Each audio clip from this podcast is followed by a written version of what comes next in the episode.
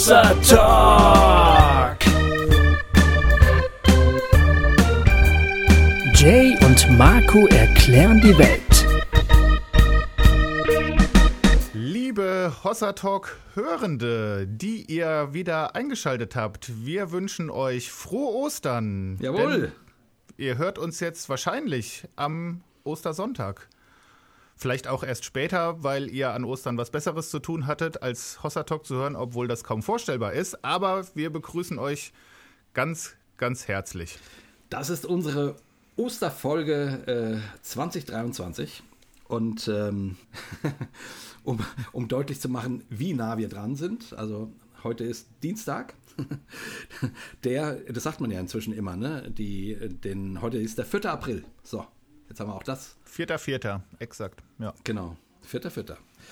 Ja, äh, haben wir noch so ein bisschen was zu ver verkündigen? Ähm, Ja, äh, nur noch mal so als Erinnerung, wir würden gerne irgendwie sowas zwischen dem 11. und dem 14.05. Guck mal, jetzt kann ich es sogar auswendig, sonst habe ich immer geguckt, wo hatte ich mir das noch aufgeschrieben? Hammer. zwischen, zwischen dem 11. und dem 14.05.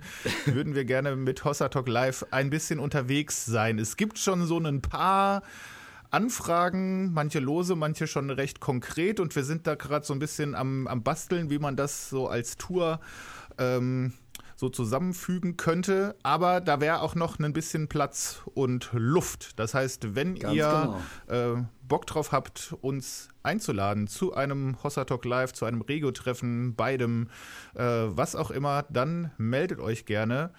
Ähm, am besten per Mail, ne, hatten wir gesagt. Das ist am Genau. einfachsten. Dann landet das beim, dann landet das beim Jay und da seid ihr dann terminlich erstmal in, in guten Händen.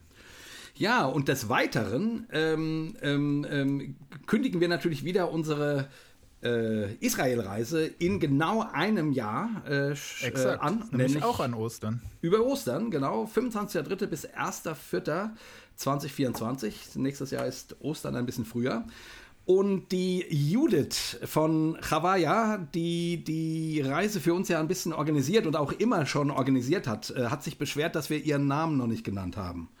Judith, mehr Culpa, mehr Culpa. äh, es tut uns sehr leid. Natürlich, äh, die, die Reise wird wieder von der fantastischen Judith ähm, organisiert. Und die hat gesagt, äh, das, das Programm steht schon auf ihrer Internetseite. Also wenn es euch interessiert, äh, geht mal unter www.chava äh, wie spricht man das? Ähm, chafaya.de, also C-H-A-V-A-J-A.de. Ich müsste es eigentlich wissen. Ich war mit der Organisation ja nun schon ein paar Mal in Israel. Ähm, aber dann kam die Pandemie und die hat alles nochmal ganz anders gemacht. Ist alles gelöscht wieder, so ein Zack, weg. Also auf jeden Fall äh, ist das Programm für nächstes Jahr schon einsehbar. Äh, unter chavaya.de ähm, könnt ihr jetzt schon mal reingucken. Die Preise, sagt Judith, werden so wahrscheinlich so ab Pfingsten, wenn ich es richtig in Erinnerung habe, dann irgendwann online gehen. Also anmelden könnt ihr euch quasi dann erst. Genau, Ne? aber man kann schon sehen, was, was wir vorhaben, was so der Plan ist. Ich packe den Link auch mal noch mit in die Folgenbeschreibung. Super. Falls ihr euch unter dem, was Jay gesagt hat, keine Schreibweise drunter vorstellen könnt, könnt ihr einfach auf den Link äh, klicken. Ja, äh, das wären die Augenblicke. Achso, nee, Marco, du, du suchst Arbeit, gell?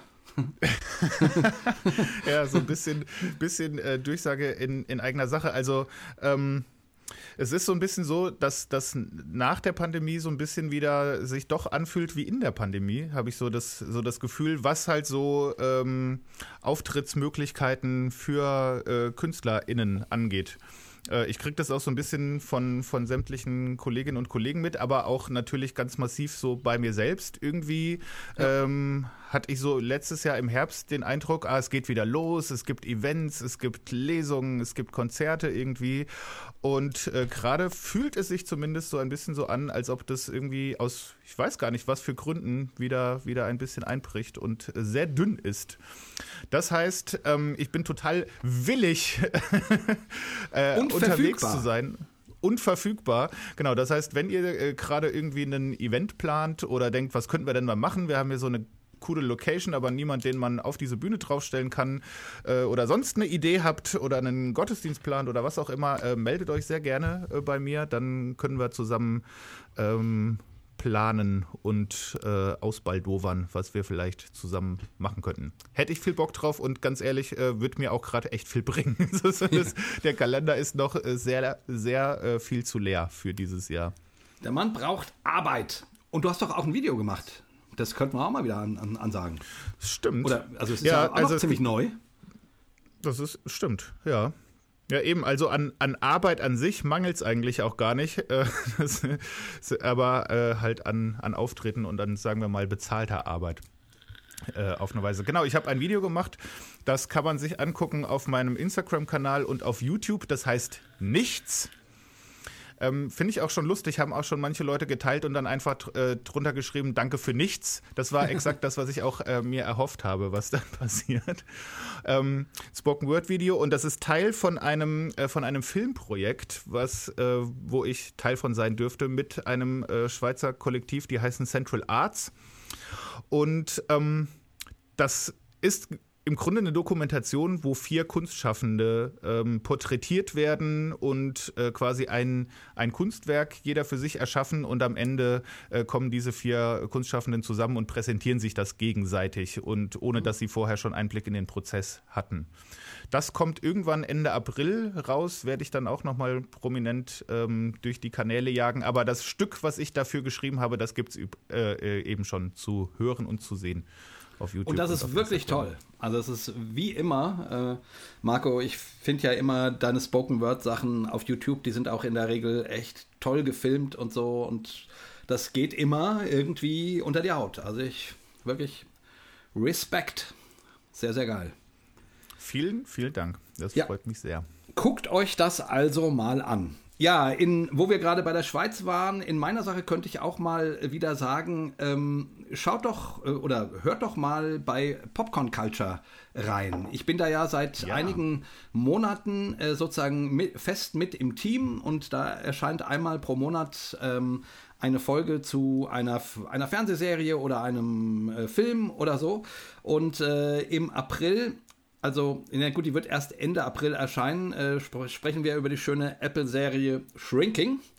Und ähm, im letzten Monat äh, hatten wir, also im März äh, hatten wir über The Last of Us gesprochen. Und ah, das sind echt äh, richtig schöne Gespräche davor über Derry Girls. Also es ist auch ein sehr, ne, das ist Manuel Schmidt und Diana und ich ähm, machen das und das ist ein schönes Team. Ähm, ich finde, wir, das macht Spaß, sich anzuhören. Also wenn ihr euch für Filme oder vor allen Dingen Serien interessiert, ähm, hört mal bei Popcorn Culture rein. Ich bin da ganz stolz drauf. Ich finde, das macht echt Spaß und das ist gut.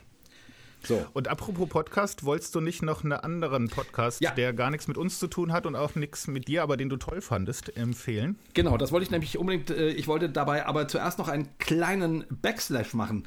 Also augenblicklich äh, von der letzten Folge, da überschlagen sich mal wieder die Reaktionen und Kommentare äh, bei uns. Wie, wie, wie kommt das, Marco, dass manchmal habe ich das Gefühl, sobald man keine Ahnung, das Wort homosexuell oder oder transident äh, oder transgeschlechtlich in den Mund nimmt, äh, plötzlich sind sie alle da. und, mhm. und, und, ich, in, in, den letzten Wochen ähm, hat es mal wieder äh, auch einige erboste Kommentare auf Facebook gehagelt. Ähm, äh, ich ich, ich finde, wir, wir versuchen doch einfach nur netten Menschen eine Stimme zu geben. Also manchmal verstehe ich die, die Menschen nicht so richtig. Ja, geht mir auch so, aber ich denke mir halt auch, ähm, also wir haben ja auch sehr bewusst versucht, irgendwie Geschichten und Personen zu highlighten. Ne, die hieß ja auch gegen die Unsichtbarkeit, ne? also die vielleicht zu unsichtbar sind, äh, gerade so in unserer Bubble vielleicht. Und dann ist natürlich auch kein Wunder, weil dann sieht man manchmal auch in diesen Kommentaren oder in den Reaktionen, weshalb es diese Unsichtbarkeit gibt oder wie diese Mechanismen sind. Äh, natürlich nur so im ganz kleinen Maßstab, aber ähm, wundert mich jetzt nur bedingt, sagen wir es mal so. Ja, ja, mich wundert es auch nur bedingt. Aber doch, mich wundert es dann doch immer wieder. Ne? Da, da ist, ist eine ganze Weile passiert, kommentarmäßig relativ wenig. Und sobald du so ein Thema hast, plötzlich wieder äh, es wieder hoch her. Ähm, aber äh, ich weiß, einer hat in einem Kommentar so die so die typischen Dinge abgefragt. Ja, ähm, was ist mit äh, was ist mit Schwimmerinnen, Frauengefängnissen, Toiletten? So, ne, die typischen äh, Fragen, die sozusagen beim Thema äh, transgeschlechtlich sozusagen schnell hochkochen.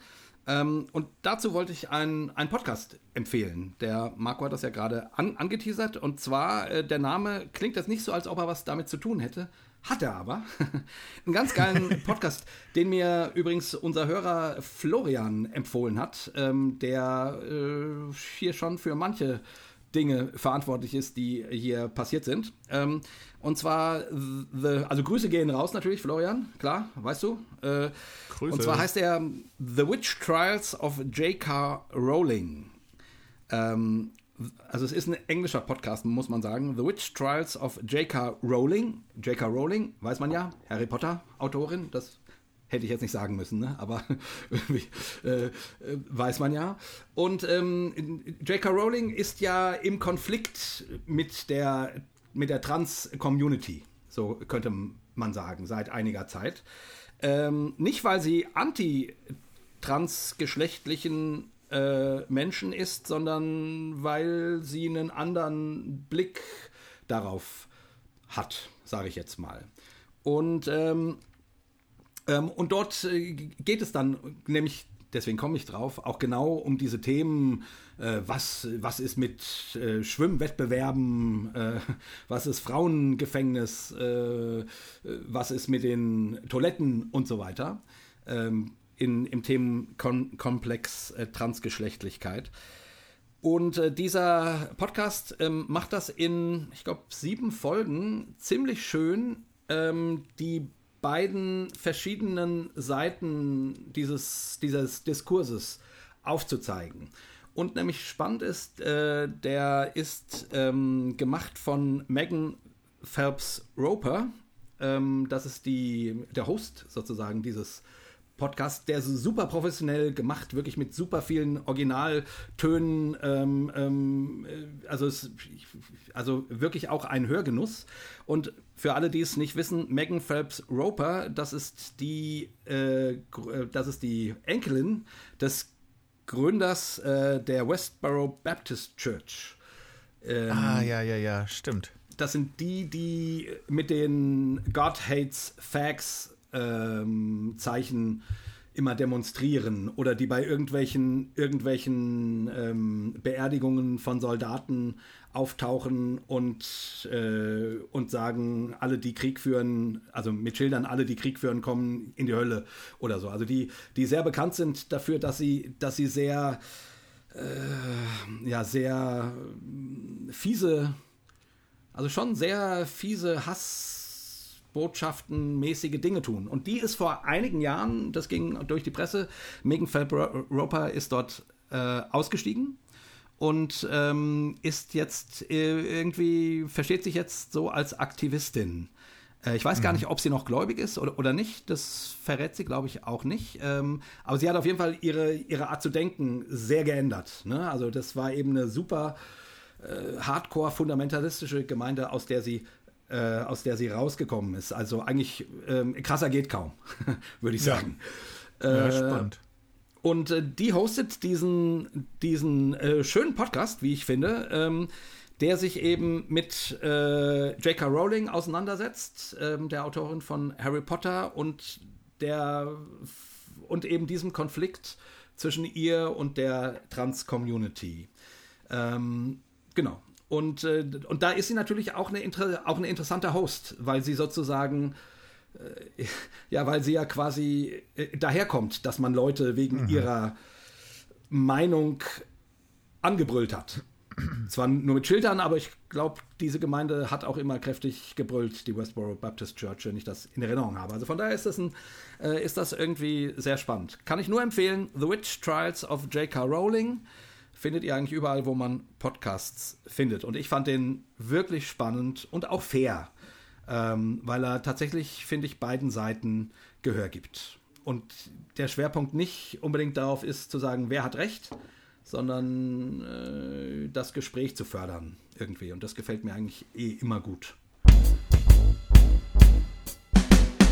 So, was machen wir denn heute? Na, wir wollten über wir wollten über Ostern sprechen. Ha! Weil ja gerade Ostern ist. Wir hatten die Idee, ähm, uns mal ein bisschen darüber zu unterhalten, was denn Ostern und ich würde jetzt eigentlich gerne über das, über das ganze Osterfest sprechen. Also jetzt nicht nur Ostersonntag, sondern, sondern ne, äh, Karfreitag bis Ostersonntag sozusagen. Also mal das so ja. als Ganzes angeguckt, auch, auch wenn das äh, natürlich unterschiedliche Schwerpunkte hat. Ähm, wir wollten, wir hatten gedacht, vielleicht wäre das mal spannend, sich, sich zu fragen, inwiefern das eigentlich äh, heute dem heutigen Menschen noch irgendetwas zu sagen hat. Und jetzt kann man natürlich sagen, ja, das sind doch historische Momente, aber das Problem ist ja zumindest, dass es anscheinend immer weniger Menschen etwas sagt.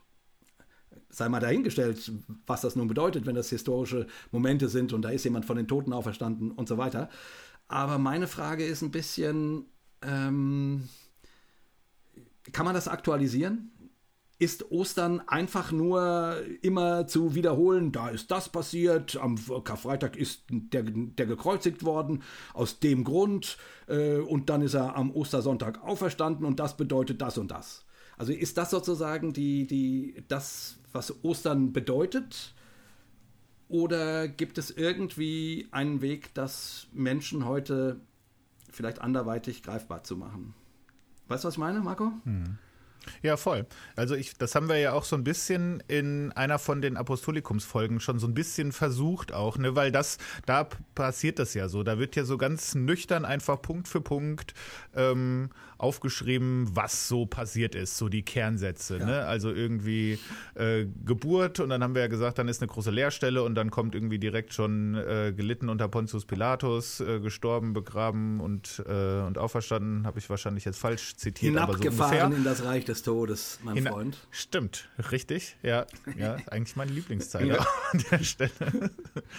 ja, genau. Und also und wie füllt man das jetzt? Wie füllt man das jetzt mit Leben und vor allem wie füllt man das mit Leben als ein, ich sag mal, als ein denkender Mensch im Jahr 2023? Finde ich eine, eine super spannende Frage, weil eigentlich ist Ostern, da verbinde ich irgendwie so vom, jetzt mal nur so vom Gefühl, ne? Wenn jemand sagt, oh, jetzt ist ja bald Ostern, ist irgendwie ein positives Gefühl ja. für mich ist auch irgendwie klar, ne, ist ja auch irgendwie so mit Frühlingsanfang verknüpft und mit so alles, alles erwacht, ist ja auch kein Zufall und so. Ähm, aber ich habe mich dann schon gefragt, als wir so drüber nachgedacht haben, worüber wollen wir denn reden, warum ist es eigentlich so und was verknüpfe ich eigentlich so Positives mit dieser Geschichte? Und das finde ich schon, schon mal spannend, dem mal so ein bisschen auf den Grund zu gehen, weil du, du hast ja völlig recht, wenn man jetzt diese Geschichte einfach nimmt und sagt, da ist diese historische Figur Jesus von Nazareth und äh, der kommt dann nach Jerusalem und ähm, dann ist das letzte Abendmahl und er sitzt da irgendwie mit seinen, mit seinen Jüngern und Jüngerinnen vielleicht auch, weiß ich gar nicht. Und, äh, und dann wird er verhaftet und verurteilt und äh, schlimmstens misshandelt und am Ende äh, umgebracht. Und Plot-Twist, das war noch nicht das Ende der Geschichte, sondern ähm, dieser Jesus bleibt nicht im Grab, sondern ist nach drei Tagen wieder auferstanden. So. Das, so nüchtern ist das ja erstmal die Geschichte. Genau. Ganz, ganz grob äh, verkürzt. Und was machen wir jetzt damit heutzutage? Da würde man ja spätestens an dieser Auferstehungssache hängen bleiben. Ne? Bis dahin mhm. ist alles noch gut, klar. Äh, charismatische Menschen, die es schaffen, ähm, eine gewisse äh, Gefolgschaft zu generieren, gab es auch schon vorher, gab es auch danach noch. Ähm, Menschen, denen irgendwelche Wundersachen zugeschrieben werden, vielleicht nicht mehr ganz so viele, aber auch da gibt es äh, Beispiele, wo das äh, durchaus so der Fall war. Und dann hat er ein bisschen zu viel Trouble gemacht und äh, wurde, wurde dafür äh, aus dem Verkehr gezogen. Auch das erstmal noch nicht außergewöhnlich. Ne? Und da, wo es aber dann außergewöhnlich wird, ist natürlich diese, naja, der Tod ist nicht der Schlusspunkt, sondern eigentlich eher fast der Startpunkt auf eine Weise. Genau. Und was, was soll man damit jetzt, was soll man damit jetzt anfangen irgendwie? Das, da fängt es ja auch an, dass man gar nicht mehr so, so doll sagen kann, naja, das ist halt eine historische Geschichte, ne? weil das passiert normalerweise nicht in historischen Geschichten, dass Menschen von den Toten zurückkommen. Und, und wenn, ist es meistens nicht äh, positiv gedacht, wenn das in Geschichten passiert. Genau. Wobei, ähm, ich, ich meine, auch hier würden ja Leute also argumentieren, äh, die Auferstehung von Jesus ist das bestbelegteste historische Ereignis, was es gibt, sozusagen. Und dann, und dann nennen sie die, die Quellen, die wir haben und die, und die Handschriften und so weiter und, und wollen damit sozusagen natürlich deutlich machen, naja, als äh, historisch orientierte Menschen, wie kann man denn nicht an die Auferstehung glauben? So, und mhm. äh, ich verstehe den Ansatz zwar, mich hat er allerdings noch nie zum Glauben gebracht, muss ich tatsächlich sagen, weil ich den, ähm, weil ich die, weil es ja immer noch, also gut, aber das will ich gar nicht diskutieren, aber es, ich will es nur als Nebensatz irgendwie sagen, es bleibt ja immer ja. noch nur eine Behauptung die zwar von vier äh, Menschen aufgeschrieben wurde und die sozusagen Menschen damals verkündigt haben und sogar das Märtyrium dafür erlitten haben, ähm, dass sie diese Botschaft äh, verbreitet haben. Aber, aber es bleibt am langen Ende, also für mich zumindest ähm, und eben für den, anscheinend für den denkenden Menschen im ähm, 21. Jahrhunderts, nicht eine einfach zu schluckende Kröte, ah ja klar, der ist auferstanden. Also, und, und da hat sich halt, ähm, deswegen sage ich das, da hat sich sozusagen unsere, unser, unser Blick auf die, äh, auf die Welt und auf die Geschichte und auf sowas wie Glauben äh, in den letzten 100 Jahren einfach so dramatisch verändert. Also vor 100, 200, 300 Jahren äh, hättest du jemanden auf dem Marktplatz fragen können, äh, und äh, glaubst du eigentlich, dass Jesus Christus von den Toten auferstanden ist? Und wahrscheinlich in 80, 90 Prozent der Fälle hätten die Leute gesagt, ja, natürlich. Ist ja logisch. Ja, klar. Äh, das war doch Gottes Sohn und, äh, und Gott hat ihn von den Toten auferweckt und dann käme vielleicht sogar eine Erklärung oder irgendwas. die Zeiten sind einfach rum. Also sprich, da kann man, finde ich, hundertfach äh, rufen, das bestbelegteste historische Zeugnis. Äh, das interessiert einfach anscheinend die Menschen heute nicht. Also zumindest nehme ich das wahr. Der Glaube an die Auferstehung von Jesus, also dass er gekreuzigt worden ist, genau das, was du sagst, das denken die Leute noch und die würden auch noch sagen, ja, ja, Christen glauben, dass Jesus von den Toten auferstanden ist. Aber das war es dann auch. Ähm, und deswegen finde ich die Frage, also ich meine, man kann der Meinung sein, dass man einfach diese historischen Fakten glauben soll. Aber das funktioniert da anscheinend ja. nicht. naja, und das ist ja off offensichtlich auch nicht, nicht so äh, der Punkt. Ne? Also wenn, wenn man das alles auf den Tisch legen kann und kann sagen, das ist das bestbelegteste historische Ereignis und äh, jemand sagt dann trotzdem, ja, so what? Ähm, dann kann das alleine ja noch nicht der ausschlaggebende Punkt dieser Geschichte gewesen sein. Und also ich würde ich würd mal äh, vorschlagen, wir zoomen uns noch mal so ein kleines bisschen raus und gehen noch mal einen, äh, einen Schritt zurück, weil äh, Ostern ist ja eigentlich der Schlusspunkt irgendwie und wir kommen ja gerade, wenn ihr das hört, so von, von Karfreitag auch oder von, aus der ganzen Karwoche raus. Und ein ganz großer Punkt, das haben wir auch hier, glaube ich, schon ganz, ganz oft gesagt, aber ich finde, das ist wirklich ein schlagend wichtiger und, und auch wunderschöner Punkt, ist doch, dass an Karfreitag äh, etwas passiert, was man sich eigentlich erstmal so gar nicht vorstellen kann, weil wir glauben ja als Christen, in Jesus ist Gott auch irgendwie Mensch geworden, wie auch immer das passiert ist mit dieser merkwürdigen Inkarnation, aber das, äh, das glauben wir irgendwie. Und dieser Gott lässt sich am Ende des Tages verhaften, verurteilen, verspotten, demütigen, äh, verprügeln und umbringen. Also Gott ist tot Ja. am Ende des Tages an Karfreitag. Ne? Und das, finde ich, ist ja erstmal schon mal was, wo man mal innehalten muss und, und, und sagen muss, was, ist, was bedeutet das eigentlich, bevor wir über alles, was danach kommt, reden. Ja, sehr gut, sehr gut.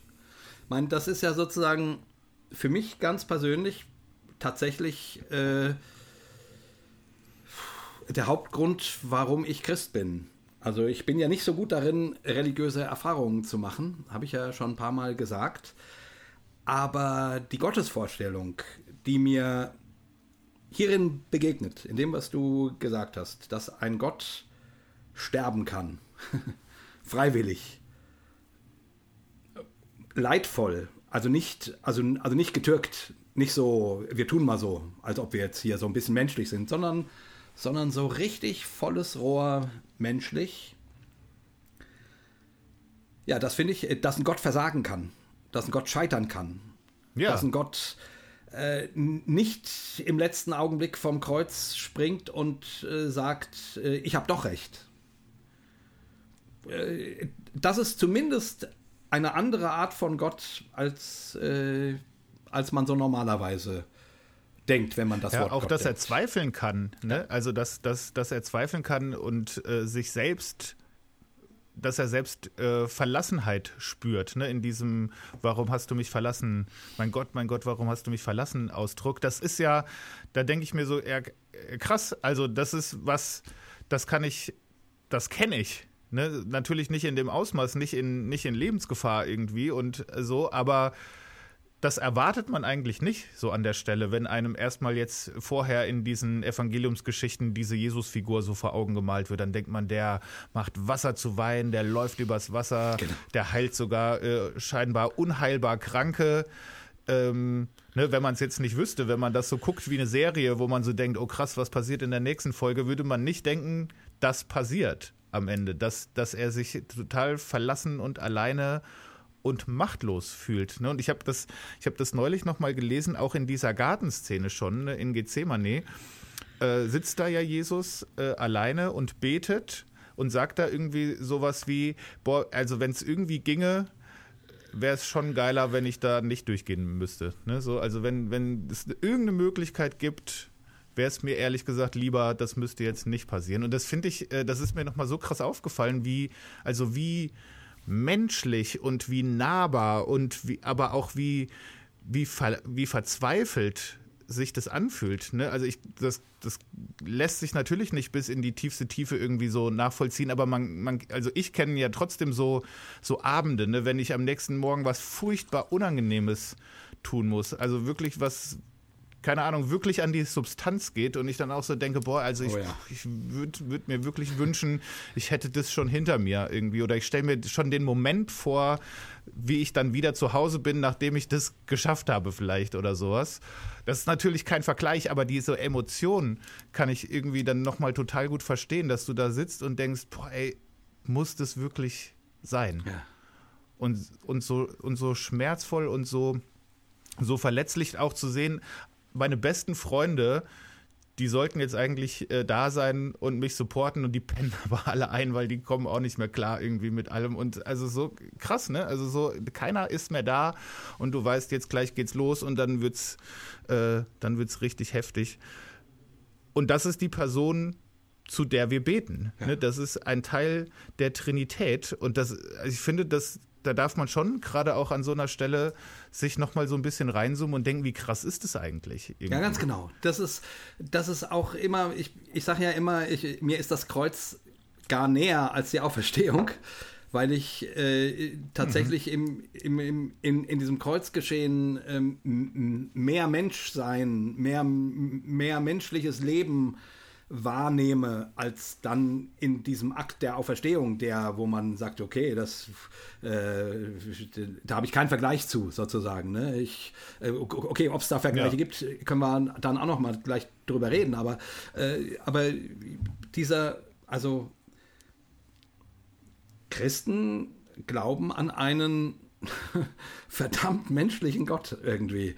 Das ist schon ziemlich irre, obwohl sie sozusagen an dem Glauben äh, des, des mächtigen Gottes, äh, der, der der Schöpfer der Welt ist und so weiter, ähm, ähm, ja, ja trotzdem festhalten. Ne? Also, ähm, aber ich finde ja. sozusagen genau, was du gerade gesagt hast, äh, sich das irgendwie nochmal so klar zu machen, was das eigentlich für ein Glaube ist. Also, ich, äh, wenn man sagt, ich glaube, dass Jesus Christus tatsächlich der Gott auf der Erde war oder ist oder wie auch immer man das ausdrückt, ähm, das ist schon ziemlich krass.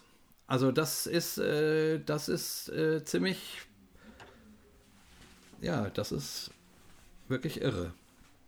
Ja, und ich finde, man muss den Punkt auch einmal noch, noch mal sehr bewusst machen, wenn man dann auf Ostern hinkommt, weil das, äh, ne, also du kannst ja nicht einfach nur das Happy End gucken von der Geschichte, dann ist das äh, wenn du von, was weiß ich, sagen wir mal, von dem Herrn der Ringe am Ende nur den, den Schluss guckst, wo der König gekrönt wird und äh, alle in den Sonnenaufgang segeln, dann sieht das zwar vielleicht schön aus, aber du hast halt vorher nicht diese ganze schmerzliche und wirklich äh, manchmal furchtbar chaotische und zum dem Scheitern nahe Reise miterlebt. Ne? Du musst erst den Weg mitgehen, damit du das in den Sonnenaufgangssegeln irgendwie wertschätzen kannst. Ja. Auch wenn du einfach nur sagst, ja, Ostern, aber kommst nicht von Karfreitag her, verpasst du eigentlich so ein bisschen den Backdrop von dem Ganzen. Ja.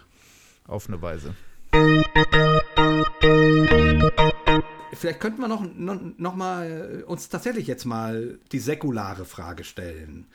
Was könnte denn ein, ja. denn ein säkularer Mensch, ein, ein ungläubiger Mensch daran finden? Oder, oder wie könnte man, also ohne jetzt gleich zu sagen, ja, und, und das musst du jetzt glauben, sondern, sondern mhm. wie könnte jemand sozusagen in diese Geschichte mit reingenommen werden, ähm, der dem, dem das Latte ist, ob da jemand vor 2000 Jahren an einem Kreuz gehangen hat oder nicht, sozusagen. Ähm, um ein kleines Beispiel zu machen, ich, ich bin ja äh, einer der wenigen Vertreter, die, es eigentlich ganz gut finden, dass, an Kar dass es an Karfreitag Tanzverbot gibt. ähm, ähm, jetzt wieder äh, 150 ähm, Hörer verloren gerade. Ähm, ähm, aber, aber ich sage immer, äh, ich finde das tatsächlich eigentlich eine gute Idee, weil einmal pro Jahr soll nicht getanzt werden. Und nicht, weil die Christen sagen, oh, da ist Jesus gestorben, sondern ich finde, ähm, das könnte ein Tag sein, wo man sich Gedanken über Endlichkeit und über Sterblichkeit macht. Ja. Und wo eine Gesellschaft mhm. sagt, ja, okay, wir, wir kommen aus einer christlichen Tradition und selbst wenn das heute nicht mehr für jeden ähm, so glaubwürdig ist oder wie auch immer, aber äh, uns ist das Thema Tod und Leiden so wichtig, wir wollen das nicht wegschieben. Wir wollen eine Art, also das meine ich jetzt mit säkularisiert, ne? eine Art Feiertag haben, wo man sich mit diesem, mit dieser Themenwelt beschäftigt. So, und dann sind die, mhm. und dann, äh, und dann macht es für mich sehr Sinn, dass man sagt, ja, nee, an diesem einen Tag wird man nicht getanzt. Das ist das Zeichen dafür, ob das dann irgendjemand macht, ist die andere Frage, aber äh, das ist das Zeichen dafür, dass wir über über die Endlichkeit des Lebens nachdenken. Mhm. So. Ja. Also nur so als Beispiel. Äh, wie gesagt, ich, ich will jetzt gar nicht diese Debatte führen. Ich, ich merke nur immer, selbst viele Christen verstehen nicht, wenn ich sage, ach, ich finde das mit dem Tanzverbot eigentlich gut. Ähm, äh, aber. Nee, ich finde das, ich verstehe das grundsätzlich. Also ich glaube auch, ich glaube, wir haben das auch in der Pandemie äh, gemerkt an manchen Stellen, dass so, dass so Dinge, die wir kollektiv tun, dass das irgendwie wichtig ist. Ne? Also, dass man sich so Punkte schafft, um die man sich auch versammeln kann. Genau. Und wo das irgendwie auch was mit einem macht, zu wissen, alle machen das jetzt gerade auch so. Vielleicht aus unterschiedlichen Gründen, aber das machen wir gerade irgendwie als, als Gesellschaft, als Gemeinschaft, als Kollektiv. Und ähm, ich glaube, so Punkte, wo man halt auch über so unangenehme Dinge mal wirklich nachdenkt, weil man dazu gezwungen wird vielleicht auch. Und ich würde fast denken, das geht gar nicht mehr anders äh, heutzutage. Bei mir ist das zumindest so, wenn da, wenn da nicht äh, irgendwas ist, was irgendwie mich, mir auf die Bremse tritt, dann mache ich das nur ganz selten aus innerer Motivation raus. Ne? Und einfach zu sagen, wir nehmen uns mal einen Tag, da äh, machen wir das, in Psalm 90 steht das, glaube ich, ne? Also der, der, eigenen Endlichkeit genau. äh, gedenken, um, um klug zu werden. Memento Mori. Und tun nicht so, als ob wir. Ja, genau, Memento Mori tun gar nicht so, als ob das einfach immer so weitergeht. Weil so Punkte gibt es ganz wenig, ja. ähm, wo wir damit überhaupt in Berührung kommen. Und, und da würde ich ja sagen, sozusagen, das ist ein Beitrag, den, den der christliche Glaube auch einer säkularen Welt mitgeben kann, weil im christlichen Glauben Tod und Endlichkeit einfach eine, eine verdammt wichtige Rolle spielt. Und nicht nur, weil äh, die Frage ist, kommst du dann in den Himmel oder in die Hölle? Nein, nein, nein, nein, nein, nein, nein. Sondern weil unser Gott gestorben ist. Also wir glauben sozusagen, ähm, ähm, die, die, die, der Tod wird ja sozusagen im Tod Jesu umschlossen. Also äh, das ist jetzt also der Tod, den empfindet man ja persönlich immer als Skandalon, ne? als, als Skandal. Ja. Eigentlich verdammt nochmal, warum müssen Menschen sterben? Das ist doch scheiße, ich, ich will nicht mich von dem und dem verabschieden äh, und so weiter. Ja. Aber im christlichen Glauben tritt der Gott ja sozusagen in dieses beschissene Geschehen hinein. So, und damit, und damit ist es auch nicht mehr zu trennen von diesem Gott. Also ja, damit will ich sagen, sozusagen, die, die, das, was äh, der, der christliche Glaube zu Karfreitag einer Gesellschaft mitgeben kann, ob sie nun glaubt oder nicht, wäre, hey, Tod gehört dazu. Mhm. Wie gehen wir mit unseren Toten um? Wie begraben wir die? Was tust du mit deiner Angst vor der Endlichkeit? Wie kannst du auf die Endlichkeit zugehen, auf das Ende zugehen. So, das wären für mich irgendwie schöne Dinge, die aus dem, also aus dem christlichen Glauben heraus jemandem, der überhaupt nicht an Gott glaubt, trotzdem etwas geben können.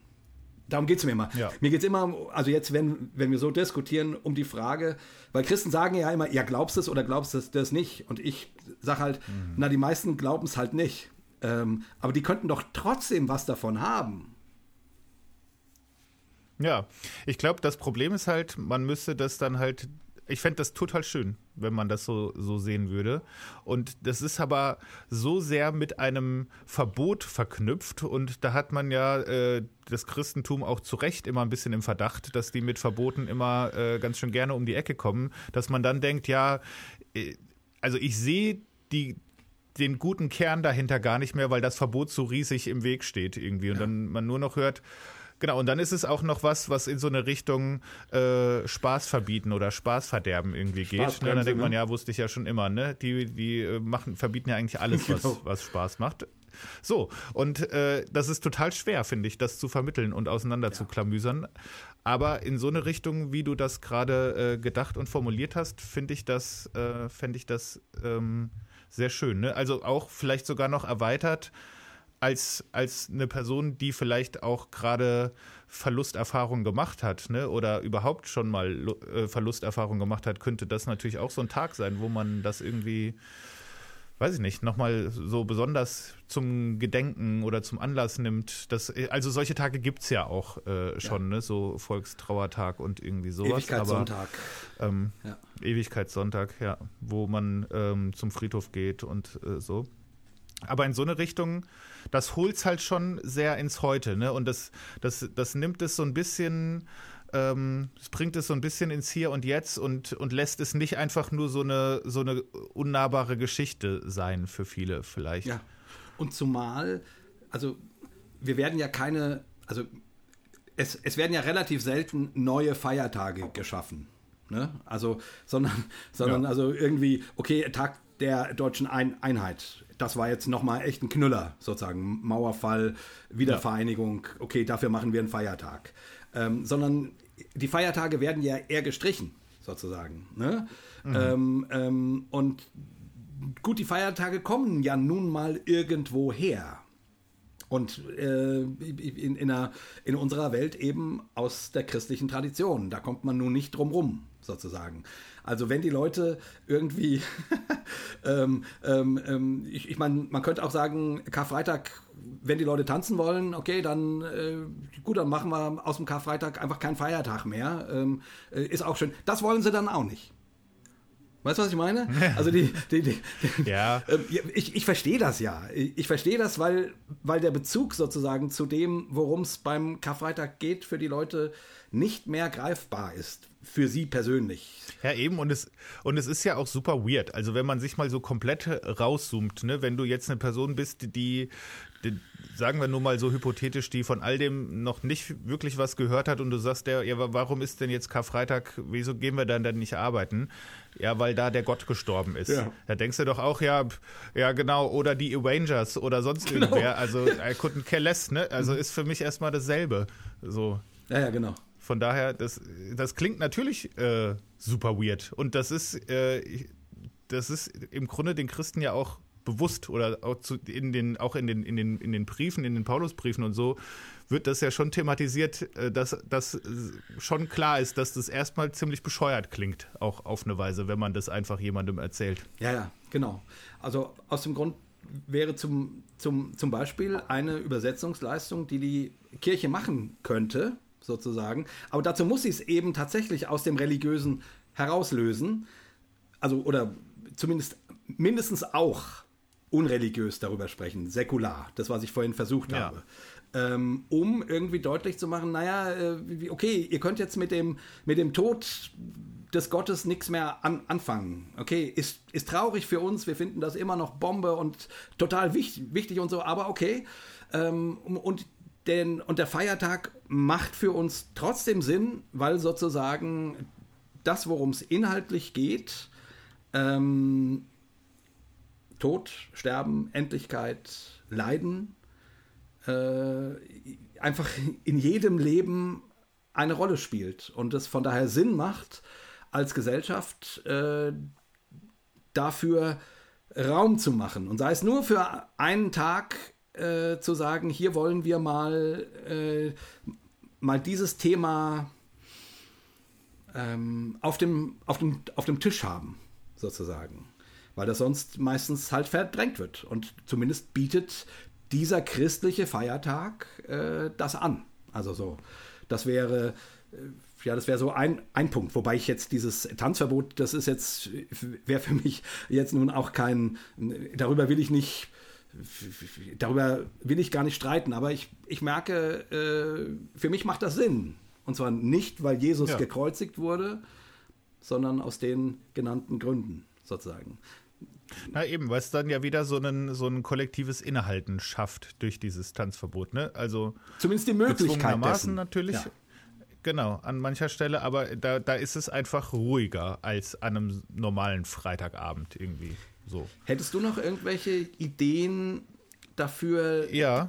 das noch anders äh, greifbar zu machen für Menschen?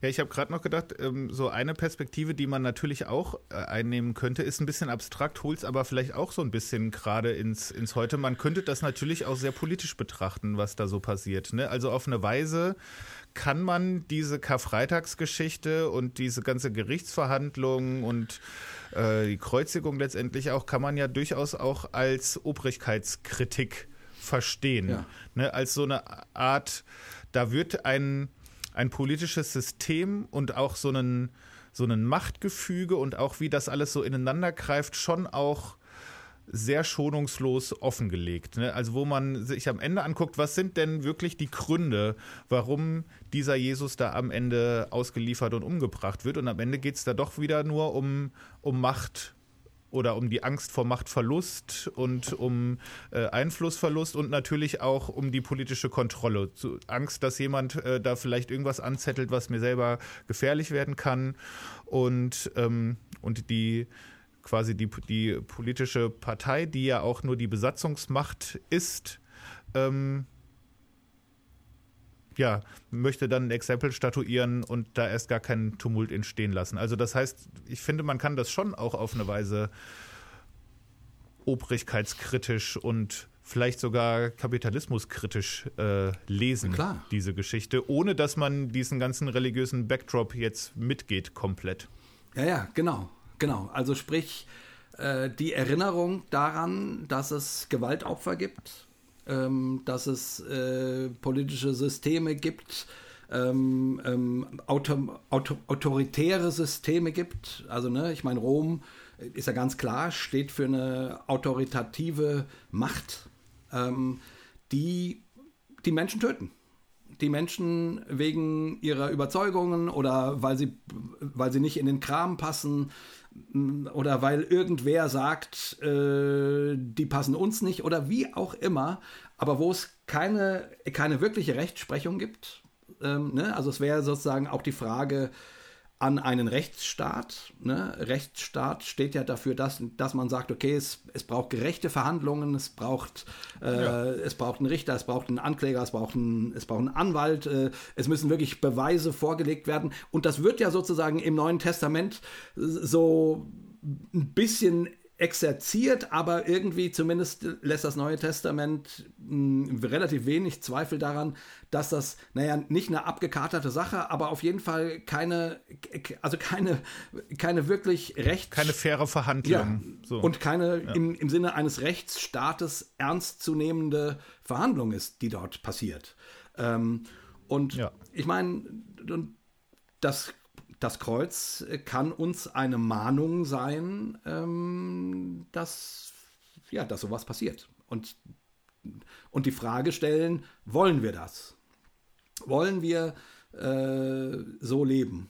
Also wollen wir ähm, einer, keine Ahnung, tyrannischen Obrigkeit die Macht geben, Menschen hinzurichten? Nach Gutdünken, ja. sozusagen. Stimmt, ja, klar. So über Todesstrafe und sowas könnte man natürlich auch äh, äh diskutieren, ja, ausgehend von, von dieser Geschichte, klar. Unbedingt. Also ist auch, ich würde sagen, dass es in, inzwischen in, in, in vielen Ländern die, die Todesstrafe abgeschafft wurde, ist mein Glaube, dass das sozusagen, also bestimmt nicht nur, da gibt es auch noch andere äh, Strömungen, die das auch wollten, aber dass das im Großen und Ganzen eine Verlängerung von dem ist, was uns im im Neuen Testament äh, angedient wird, sozusagen, dass es nicht, nicht, in, nicht in Ordnung ist, wenn Menschen über das Leben von anderen Menschen entscheiden. Selbst der Staat sollte das nicht tun, sozusagen. Also diese Kritik steckt da zumindest mit, mit drinne. Ähm, ja. Ja, ja, genau. Und auch verbunden damit, boah, äh, es, es, es können, könnte auch durchaus passieren, dass ähm, man auch jemanden völlig zu Unrecht verurteilt mit so einem, mit so einem Urteil. Ne? Also so wie die Geschichte das erzählt, so wie die vier äh, Evangelienschreiber das erzählen, ist es ja ein ein ungerechtes Urteil, wo ein Unschuldiger am Ende hingerichtet wird. Und da würde ich schon sagen, das ist bestimmt nicht die Hauptdeutung, aber man könnte das Kreuz schon als ein Symbol nehmen, was uns daran erinnert, gegen Ungerechtigkeit in welcher Form auch immer äh, aufzustehen und einzustehen und sich für die stark zu machen, die unter jeglicher Form von Ausgrenzung und Diskriminierung und äh, im allerschlimmsten ja. Fall sogar irgendwie Verfolgung und, und Inhaftierung und Hinrichtung irgendwie äh, leiden. Ganz genau. Und für uns als, Christen quasi noch mal mehr der Auftrag, also die Identifikation Gottes mit solchen Menschen. Also ich meine, das mhm. ist ja schon ein starkes Stück, dass die Christen an einen Gott glauben, der das gleiche Schicksal erleidet wie irgendwelche politisch Gefangenen in sonst wo. Ne? Also, ja. ähm, ähm, ähm, und irgendwie die sich irgendwie klar zu machen, auf wessen Seite dieser Gott hier steht. Das Grundthema sagt ja, ähm, der Gott stellt sich so in das Leiden und in die Vernichtung, und darin glauben Christen, entsteht äh, die Brücke zwischen Gott und Mensch, aber auch zwischen Mensch und Mensch. Ja. sozusagen. Also darin in einem Glauben an einen Gott, der sich da mitten hineinstellt in dieses Unversöhnte, in dieses äh, un, ähm, ähm, in, in, dieses Entfremdete, in dieses nicht, ja. Nicht sich nicht einigen könnende. Ähm, und, und, und die Folge von, von diesem entfremdeten, unversöhnten, sich nicht einigen könnenden, erleidenden, ne, das ist ja dieser Gott, der das tut, mhm. darin entsteht eine Brücke zu Versöhnung, zu Befreundung, zu Entfeindung, zu, ähm, zu Erlösung sozusagen. Ja. Und äh, hast du eine Idee, wie man das ähm, einem normalen Menschen begreiflich machen könnte? Ja, das wäre das wär noch so ein, ein Take gewesen, wo ich, also ich finde schon allein in dieser, in dieser Figur Jesus ist schon ganz viel von dem angelegt, ohne dass man jetzt an diese ganze Sühneopfer-Sache irgendwie groß äh, drauf einsteigt. Weil, äh, das, das habe ich ja versucht, so am Anfang schon so ein bisschen zu skizzieren. Christen glauben ja, ähm, an Weihnachten ist Gott als Mensch, als Baby geboren. Und das sagt ja äh, letztendlich, Gott hat beschlossen, ich will nicht nur bei euch sein, ich will nicht nur für euch sein, sondern ich will einer von euch sein. Ich bin am Start, ich äh, komme vorbei, ich ziehe bei euch ein. Mit allem, was dazugehört. So, und dann sieht man, okay, äh, Geburt unter sehr äh, nicht so richtig luxuriösen, auch ein bisschen mysteriösen äh, Umständen. Und das zieht sich dann so durch und man sieht, okay, ähm, dann wird relativ wenig darüber erzählt. Aber alles, was man von Jesus weiß, das klingt an vielen Stellen erstmal schon sehr menschlich. Ne? Irgendwie mit äh, eingepennt im Boot, weil es so anstrengend war und äh, eine Hochzeit besucht und mit, mit Freunden da rumgezogen. Zwischendurch hat man natürlich immer so diese andere Ebene auch, wo dann diese ganzen Wundergeschichten äh, kommen, wo man nicht so genau weiß, was man damit jetzt tun soll. Hm. Aber man könnte ja so sagen, naja gut, also so würde das wahrscheinlich aussehen, wenn ein Gott unter den Menschen wandelt. Ne? Der sieht wie ein Mensch aus, aber ab und zu passiert was Spektakuläres. Und ich finde, in dem Kreuz versöhnt sich das insofern letztendlich, weil Gott da scheinbar sagt, ne, ich ziehe das bis zum Ende durch. Ja. Also ich, ich sage dann nicht am Ende, gut, war ja schön, auch mal einen Körper zu haben und mal äh, zu gucken, wie das so ist als Mensch, aber ciao, ich bin jetzt raus. Äh, so äh, haben wir jetzt auch mal erlebt. Sondern ich ziehe das bis zum Ende durch. Alles, was zum menschlichen Vorhandensein dazugehört, mit verlassen werden, mit enttäuscht werden, mit verprügelt werden, ja. mit, mit Schmerz und sogar mit Sterben und begraben werden, ziehe ich das durch. Dadurch ist doch allein diese, diese Zweiteilung zwischen, da ist irgendwie so ein ferner Gott da oben und wir sind halt als Menschen hier irgendwie unten auf dieser blauen Kugel einfach schon aufgehoben. Dadurch, allein in dieser Person, ja. in dieser Geschichte, ist ja. diese Versöhnung doch passiert schon. Ja, ach, das ist so geil, wie du das gerade beschrieben hast, weil ich, ich würde ja immer, also das wäre genau mein Ansatz. Erlösung geschieht nicht, also auch aus gläubiger Perspektive, geschieht nicht am Kreuz, sondern ähm, Erlösung geschieht in Jesus Christus. Also im, im, ja. im, im, im, im geboren werden, Leben äh, und Sterben und Auferstehen von Jesus Christus. Also im, im, im Gesamten sozusagen, nicht erst äh, am Kreuz. Also das, hast du gerade super gut formuliert. Ah, herrlich.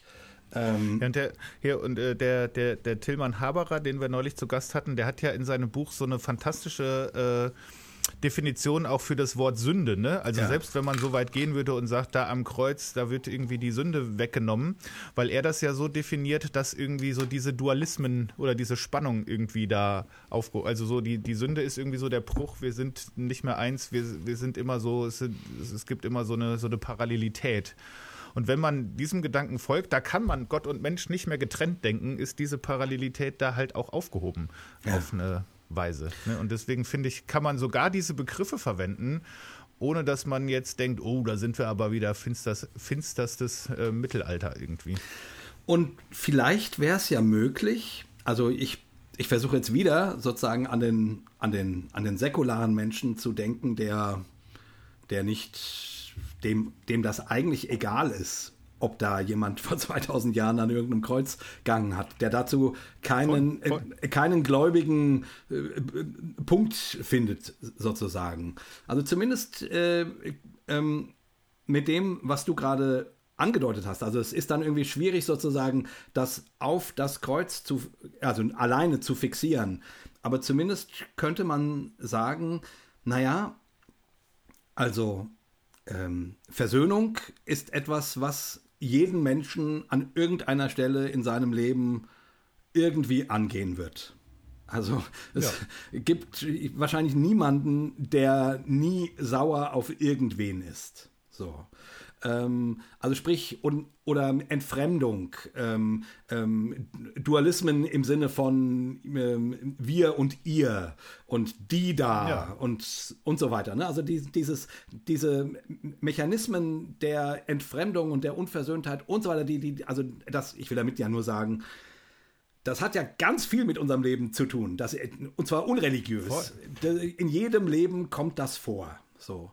Und ich meine, äh, der christliche Glaube mh, spricht nun von einem Gott, der dort hin, der nicht das wegnimmt durch ein Fingerschnippen oder, oder, oder einen klugen Ge Gedanken liefert, sondern der sozusagen hineingeht in den Schmerz. Ne? Also Exakt, jetzt, ja. Jesus sagt ja in der Bergpredigt, wenn ich einer, äh, wenn einer sagt, geh eine Meile mit mir, dann geh zwei mit ihm ähm, mhm. ähm, und so weiter. Also sprich, der macht das. Und mh, zumindest die Idee, also ganz egal, ob man das nun göttlich deutet oder nur als eine gute Geschichte, ähm, könnte das irgendwie doch fassbar machen, dass Versöhnung immer was damit zu tun hat, dass man sich in irgendeiner Weise in die Schuhe des anderen stellt so schwierig ja. das auch ist oder so, mhm. so sehr man sofort sagt, ja, aber der hat doch, aber, aber die hat doch. Ähm, und so, ne? Also der Reflex ist, ist ja so, sofort da. Aber der ist, der ist ja bei jedem da. Und der, der Reflex wäre auch bei Jesus da gewesen. Aber die haben mich doch ausgepeitscht. Die haben mir doch die, ja. die, Gorn, die, die Dornenkrone aufgesetzt. Die haben sich doch lustig gemacht die haben doch sozusagen die Nägel durch meine Hände geschlagen. Und dann ähm, sagt er aber trotzdem, Vater, vergib ihnen, denn sie wissen nicht, was sie tun. Also er, er, er, also er stellt sich, also dieser, also Gott kommt hinein in die Entfremdung und, und entwickelt darin irgendwie die Möglichkeit, Entfremdung zu, zu überbrücken. So, mhm. Auch wenn man das am Kreuz selber ja nicht sofort sieht, also höchstens darin eben, wie sich Jesus verhält, nämlich, nämlich äh, immer noch vergebend und so. Aber also ich will, will damit nur sagen, so, so, so dieses Thema, hm, was uns alle eben tatsächlich nach wie vor angeht, ob wir glauben, dass es äh, der Gott ist oder nicht. Ich, ich finde, da hat das, da hat der Karfreitag uns immer noch eine ganze Menge zu sagen, zu bieten, sozusagen. Sei es an Bildmaterial oder sei es eben an der tatsächlichen Auf Aufforderung, äh, zeig doch nicht nur mit dem Finger, sondern ja. stell dich in die Schuhe deines Gegners. Um es mal so mhm. bisschen. Ja, voll. Bisschen äh, pathetisch zu sagen. Also und auch, dass es, ich finde, das schon auch erstaunlich, dass das, das verliert vielleicht so ein bisschen die Erstaunlichkeit, weil wir das schon so oft gehört haben. Aber eigentlich ist es doch schon auch krass, dass halt so eine Geschichte, die der, der Kern und der Mittelpunkt des christlichen Glaubens sind, dass die äh, das auch gar nicht negiert, ne? dass die sagt, leiden und auch richtig doll leiden, verlassen werden, enttäuscht werden, verraten werden von einem deiner besten Freunde, verleugnet werden von einer deiner besten Freunde, das sind Erfahrungen, die machen wir mitunter als Menschen. Und das ist richtig beschissen. Ja. Und das ist, tut richtig weh. aber wir tun gar nicht so, als ob, ähm, wenn du mit diesem Gott oder mit diesem Glauben, mit diesem Jesus unterwegs bist, dass das dann alles nicht passiert. Ganz im Gegenteil, dem passiert sogar selbst. Also wir sind hier keine Vertröstungsreligion, äh, äh, die sagt, glaub nur das, kauf nur dieses Produkt, sprich nur diese Worte und schon wird alles gut sein. Das ist nicht die äh, christliche Message. Da, wo das äh, gepredigt wird, das stimmt einfach nicht. Ja, ja genau. Genau. Und wie gesagt, zumindest diese Erfahrung, ich glaube, die kennt so gut wie jeder Mensch. Also mh, hm, mal losgelöst davon, ob das, ob das der inkarnierte Gott war, zumindest ist das eine Erzählung, an die, an die jedem etwas bringen könnte. Weil das eine Erfahrung ist, die jeder in der einen oder anderen Form immer wieder macht und die jeden zumindest die Frage stellt, wie will ich denn mit dem Schmerz umgehen, der mir zugefügt wird? Ja. So. Und, äh, ja, und das ist ja ein großes Ideal, ne, dann am Ende bei Vergebung rauszukommen. Und da weiß man ja auch aus Erfahrung oder würden wahrscheinlich auch viele sagen, ja, boah, ey, das, was ich erlebt habe, das ist so, das ist so dramatisch, das ist so schlimm, das hat so, mich so äh, im Innersten verletzt, traumatisiert vielleicht. Das kann ich einfach nicht. Und ich glaube, das ist auch nicht der Punkt, den das machen will. Aber das zeigt eine, ähm, vielleicht ein Ideal oder so, so ein Typos von, da ist nach dem schlimmsten Leiden am Ende Vergebung. Und wie können wir da vielleicht hin? So als, weiß ich nicht äh, klingt ein bisschen pathetisch, aber so als Licht am Ende des Tunnels. Ne? Ja. Auch wenn wir das oft nicht schaffen, aber das wäre so, das, das wär so der, der, der Zielpunkt, auf den man sich hinorientieren kann. So, das, ja. so könnte es sein, irgendwie. Und ich wäre ja immer der Meinung, ich meine, es gibt Christen, die sagen, nein, äh, du musst unbedingt glauben, dass das und das äh, in diesem Kreuz geschehen ist, so und so. Und ich würde immer denken, naja, wenn sich jemand Jesus als Vorbild nimmt und dabei ankommt, auch seinen Feinden zu verzeihen, so in, in seinen eigenen Kreuzigungssituationen, die er so hat, Voll. da würde ja. ich sagen, irgendwie, ja, das ist doch schon mal ziemlich geil. Also äh, da würde ich sagen, okay, vielleicht noch nicht die gesamte Mission des christlichen Glaubens erfüllt, so im Sinne von dem, worum es, äh, was Christen wichtig ist und bla bla bla aber doch schon mal eine ganze Menge. Also ich, ich, ich würde immer sagen, ja, fantastisch. Jemand, der jemandem anderen verzeiht, so wie Jesus das am Kreuz getan hat. Ja, äh, Bombe. Also, ne, ich will damit nur sagen, äh, ich, ich, warum, warum ist die, ist die 100% gläubige Form die einzige Form, wie man das Kreuz antizipieren könnte? Ich, ich würde mir ähm, Christen wünschen, die so, so begeistert von ihrem Gott sind und von dem, ne, also von dem Geschehen, wo, worum sich unser Glaube eben dreht, Karfreitag, Kar-Samstag, Ostersonntag, dass sie irgendwie die Größe haben, wenn Leute zumindest von einem Teil davon an, angezündet werden, hm. nicht zu sagen, ja das, ja, das bringt ja gar nichts. Das ist ja, das ist ja nett. Ja sondern zu sagen, ja, darum geht's. Vergebung. Entfremdung ja, überbrücken. Ah, so. Nein. Da wäre ich auch wieder äh, so, so ganz pragmatisch, ähm, dass ähm, das wird mir dann ja bestimmt wieder vorgeworfen am Ende, aber ich finde, so, so, so macht das für mich total Sinn. Wenn ich äh, sehe bei jemand, da kommt am Ende Vergebung raus, egal wie der da hingekommen ist, wenn der sagt, dieses ganze historische I don't even care, äh, aber das nehme ich mir als Vorbild und das kommt in meinem Leben am Ende dabei raus und jemand sagt, ne, also ich glaube, äh, dass das und so, äh, dass da jeder Buchstabe so von stimmt, da kommt aber keine Vergebung raus. Ja, da muss ich ganz ehrlich sagen, dann ist es halt auch sehr viel schöne Theorie, aber ich glaube, dass also es ist ja auch keine Theorie, kein Theorieglaube, der ist doch dafür da, dass sich in der in deinem Leben mit dir selbst und mit anderen, dass, dass das eine positive Auswirkung hat. Äh, so, ja. irgendwie. Also da würde ich ganz pragmatisch sagen, äh, an ihren Früchten werdet ihr es erkennen. Ja. ja, ganz genau. Also so geht es mir ja auch. Äh, das ist ja nun auch der äh, oder ein Teil des Grundes unserer Diskussion. wie man sozusagen in einem säkularen Kontext das, woran Christen glauben, fruchtbar machen könnte.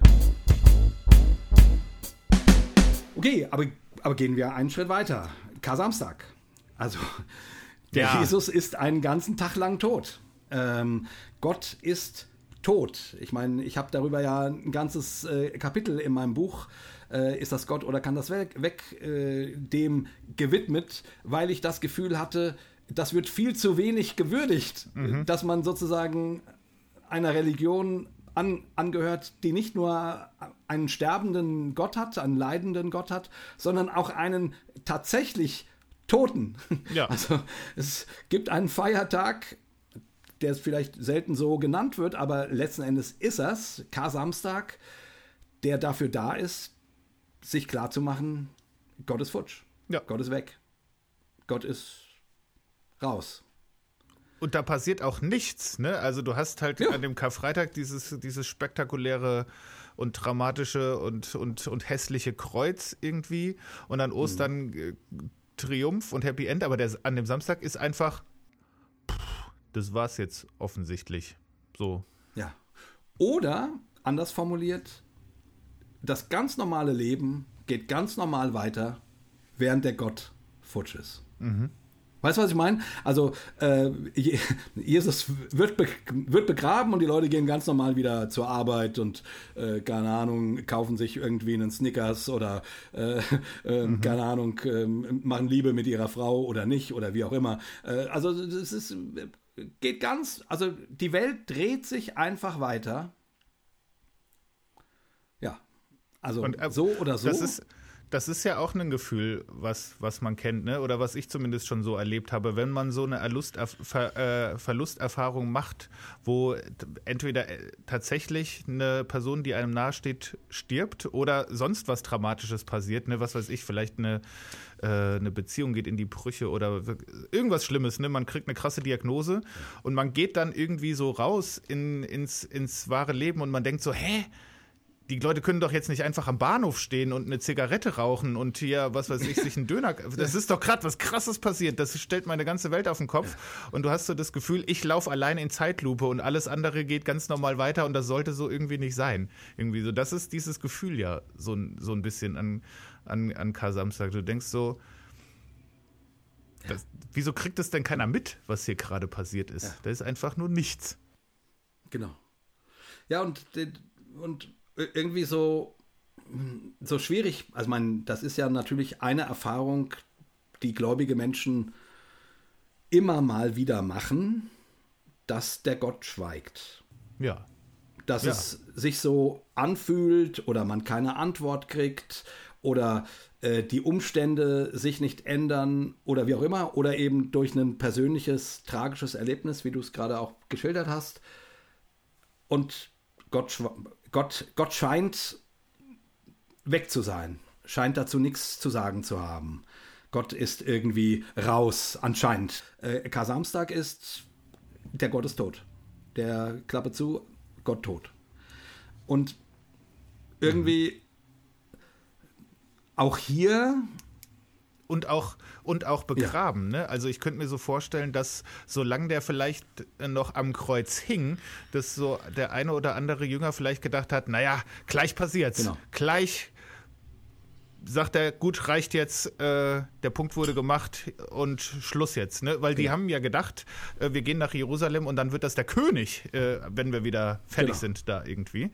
Und das könnt, und an Samstag hast du dann gut, jetzt haben wir den ins Loch gelegt und äh, eingewickelt und Stein davor. Ne, ich glaube, jetzt geht's nicht mehr. So, gestern war noch ein bisschen Hoffnung da, aber jetzt ist eigentlich, nee, also wie? Das, das geht nicht mehr. Und auch hier, also jetzt aus gläubiger Perspektive, finde ich es äh, Wahnsinn, dass eine Religion sich so einen Gott vorstellt. Das ist für mich äh, überhaupt nicht, nicht nachvollziehbar, wie, wie jemand auf so eine Idee kommt, kommen kann, dass der Gott nicht nur stirbt, sondern, sondern, sondern tot bleibt. Der ist futsch, der ist weg. So. Also dafür sozusagen diesen, diesen Tag, äh, sich daran zu erinnern, ne? Also das ist nicht das Ende, okay, äh, kommen wir gleich zu, aber, aber trotzdem, um, um das nochmal so zu würdigen. Und ich meine, also das ist für uns Christen schon ein starkes Stück, finde ich, an so einen Gott zu glauben. Und da kann man mal eine Menge Gedankenschmalz reinstecken, was das denn eigentlich uns zu sagen hat. So. Aber jetzt nochmal äh, für die säkulare Welt gedacht. Ähm, ja, es gibt einfach Momente, wo die also wo wirklich keine, keine Hoffnung mehr da ist. So. Und äh, das Christentum geht darüber nicht einfach hinweg, sondern reserviert einen Feiertag dafür. Mhm. Hält das zumindest mal in der Erinnerung einen Tag lang aus. Und ich, mhm. und ich könnte mir vorstellen, dass man Menschen, die jetzt nichts mit dem Glauben an Gott zu tun haben, aber zumindest äh, diese Bilder anbieten kann. Ich, ich weiß nicht genau, also ich meine, ich, ich mein, da hängt natürlich schon ganz viel dran, dass das der Gott ist. so, also ich, ich weiß nicht, wie man das für einen, ähm, für einen säkularen, aber, aber zumindest die Erfahrung kennt er ja. Die Erfahrung naja. kennt er ja, dass. Genau. Du das wollte ich gerade sagen. Du kannst ja zumindest sagen, wir haben hier einen Tag und einen Erfahrungsraum, wo wir kollektiv feststellen, es gibt Momente im Leben, wo nichts mehr hilft, wo irgendwie alles, worauf man seine Hoffnung gesetzt hat, wo große Träume in die Brüche gegangen sind. Ne, die haben, auch die Jünger, die haben sich ja überlegt, ja, wer wird wohl der Größte sein? Der eine sitzt links, mhm. der andere sitzt rechts. Jetzt mhm weg, alles weg. Also alles, was du da vielleicht an, an Karrierehoffnung oder an Zukunftsträumen irgendwie hattest, du stehst auf einmal komplett hm. bei Null.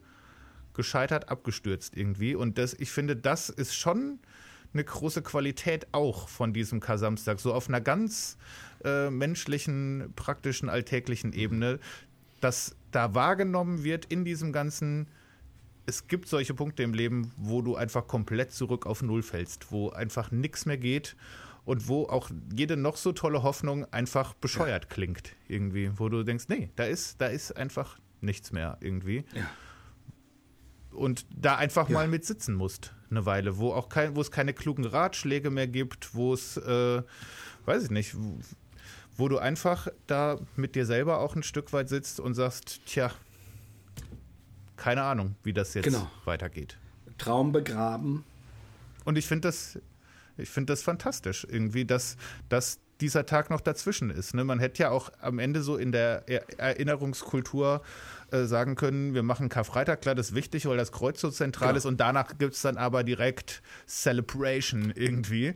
Ähm, und nee, das ja. machen wir nämlich nicht. Ich, ich finde find ja, also, dass sich, das, dass sich der christliche Glaube das leistet, da, deswegen liebe ich den christlichen Glauben, weil ich irgendwie denke, ja verdammt nochmal, welche Religion macht denn so einen bescheuerten Move? Also es ist, es ist, schon, es ist schon krass genug, dass man den Gott sterben lässt. Irgendwie, das, das ist schon irre eigentlich, wenn man drüber nachdenkt. Haben wir jetzt ja lang genug gemacht, sozusagen. Äh, und dann, aber wie du gerade sagtest, ne, ich meine, dann kann man doch die Auferstehung entweder direkt am Kreuz stattfinden lassen oder von mir aus äh, äh, noch, äh, also äh, kurz drauf. So, so um, um, um, um irgendwie ja. jetzt, jetzt kommt das Eigentliche. Nein, das Christentum leistet sich auch in der Erinnerungskultur im, im, als Feiertag einen Tag, wo ihr Gott tot ist. Meine, was ist das für eine fucking Religion, die, die feiert, dass ihr Gott äh, einen Tag lang, also quasi in Gänsefüßen feiert oder, äh, oder entsetzt darüber ist oder wie auch immer, aber auf jeden Fall ist, ist der Gott tot. Was ist das für eine merkwürdige Religion? Ja, super, super merkwürdig. Ja, und auch, äh, ne, du könntest ja auch denken, so aus, aus marketingtechnischer Sicht wäre das ja auch der viel klügere Move gewesen, wenn man denkt, da soll ja hinterher eine Message bei rauskommen, die soll sich äh, verbreiten. So Total. Auferstehung am Kreuz vor allen, vor den Römern, vor den ganzen Leuten, die da stehen. Das wäre doch mal eine Machtdemonstration gewesen, so, aber. Nee, das kommt äh, ganz anders. Und da kommt dieser Tag noch dazwischen, der eigentlich ja eher dazu beiträgt, dass alle, die dabei standen, sagen, da glaube ich nicht, dass da noch was passiert. Irgendwie. Ja. ja, genau. Die sozusagen dann, also dieser Tag äh, macht, macht deinem Glauben sozusagen ja. den, den Gar aus. Ne? Gibt, genau, wie du gerade sagtest, da, da gibt eigentlich keinen Grund, dann noch irgendwas ja. zu erwarten. Ja, und dann, und dann passiert Auferstehung. Und ich, ich bin ja immer, wie gesagt, ich, ich, bin, ich bin großer Kreuzes-Fan. Äh, aber natürlich ist die Auferstehung das der spektakulärere Glaube. Und auch der, wo ich sagen würde, wenn das wirklich so passiert ist, dann, dann wird darin tatsächlich für mich deutlich, dass das der Gott war. Also, aber mhm. dann ist natürlich auch klar, welcher Gott, nämlich der Gott, der vorher einen Tag lang tot war und der einen Tag äh, und der äh, und der gelitten hat, sozusagen. Ne? Also ja. das lässt sich auch nicht auseinanderrupfen. Ähm, aber ja, gut, das ist wieder die gläubige Perspektive. Ähm, Jesus steht ja, ich finde, von den Toten auf. Da, da wird es jetzt ja auch wirklich schwierig. Ne? Also bei diesen anderen beiden Tagen, Karfreitag und Kar-Samstag, das ist ja zwangsläufig auch sehr menschlich, ne? weil dieser Gott ja sich als Mensch ähm, umbringen und begraben lässt. Und jetzt kommt ja das Wunder in diese Geschichte rein. Ne? Da wird es auf einmal das kann man nicht mehr deuten mit normalen, rationalen, menschlichen, physikalischen, biologischen Maßstäben. Da ist jetzt ein Punkt erreicht, wo diese Geschichte erzählen möchte, dieser begrabene Gott, der am Kar-Samstag tot war, wo nichts mehr ging, der ist auf einmal nicht mehr tot. Der ist aus diesem Grab herausgekommen und erscheint jetzt auf einmal Menschen irgendwie, die das hinterher hm. bezeugen, hm. ja, jawohl, wir haben den gesehen, das war er in der Tat. So, das würde ich jetzt mal auf einer rein äh, mystischen oder spirituellen Ebene sagen, funktioniert das ja total auch wieder. Wenn man in dieser Symbolik bleibt, dann sagt man, naja, was diese Geschichte uns erzählen möchte, ist, der Tod hat nicht das letzte Wort da ist Hoffnung, mhm. auch im, im Leiden, sogar im Sterben ist da Hoffnung. Und ich ja. finde, das ist schon, das ist gar nicht so wenig. Das klingt vielleicht jetzt erstmal so banal, aber das wäre für mich schon mal die wichtigste Message, die man da rauszieht. Wie man das jetzt glaubt und wie das alles genau vonstatten gegangen ist, ob das so vonstatten gegangen ist oder ob das auch ein Mythos oder ein Typos oder was auch immer ist, finde ich gar nicht so wahnsinnig entscheidend an der Stelle. oh, da, da, werden, da werden jetzt wieder, wieder, wieder Menschen sich beschweren, ähm, glaube ich.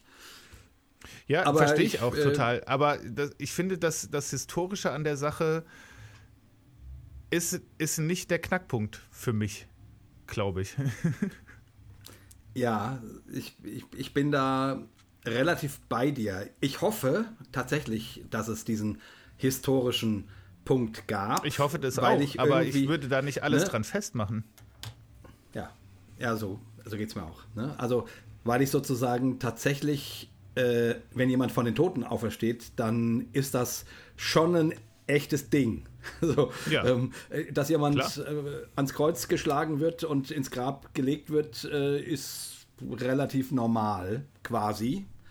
Ähm, in, im, ne, das ist damals passiert. So, äh, nicht nur nicht nur einmal, sondern wahrscheinlich täglich, zehnfach oder so.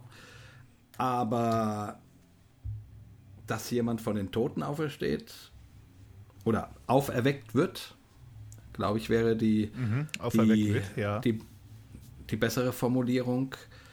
Ist ähm, ist schon ein Ding. So, so also, in, in, ne, also ich, ich, bin, ich bin an der Stelle ganz bei dir, dass, äh, also jetzt mal weiter gedacht, wenn sich herausstellen würde, dass das ähm, mythisch gemeint ist, finde ich es immer noch saugut. Ja, genau. Und mehr sage ich gar nicht. So, ja.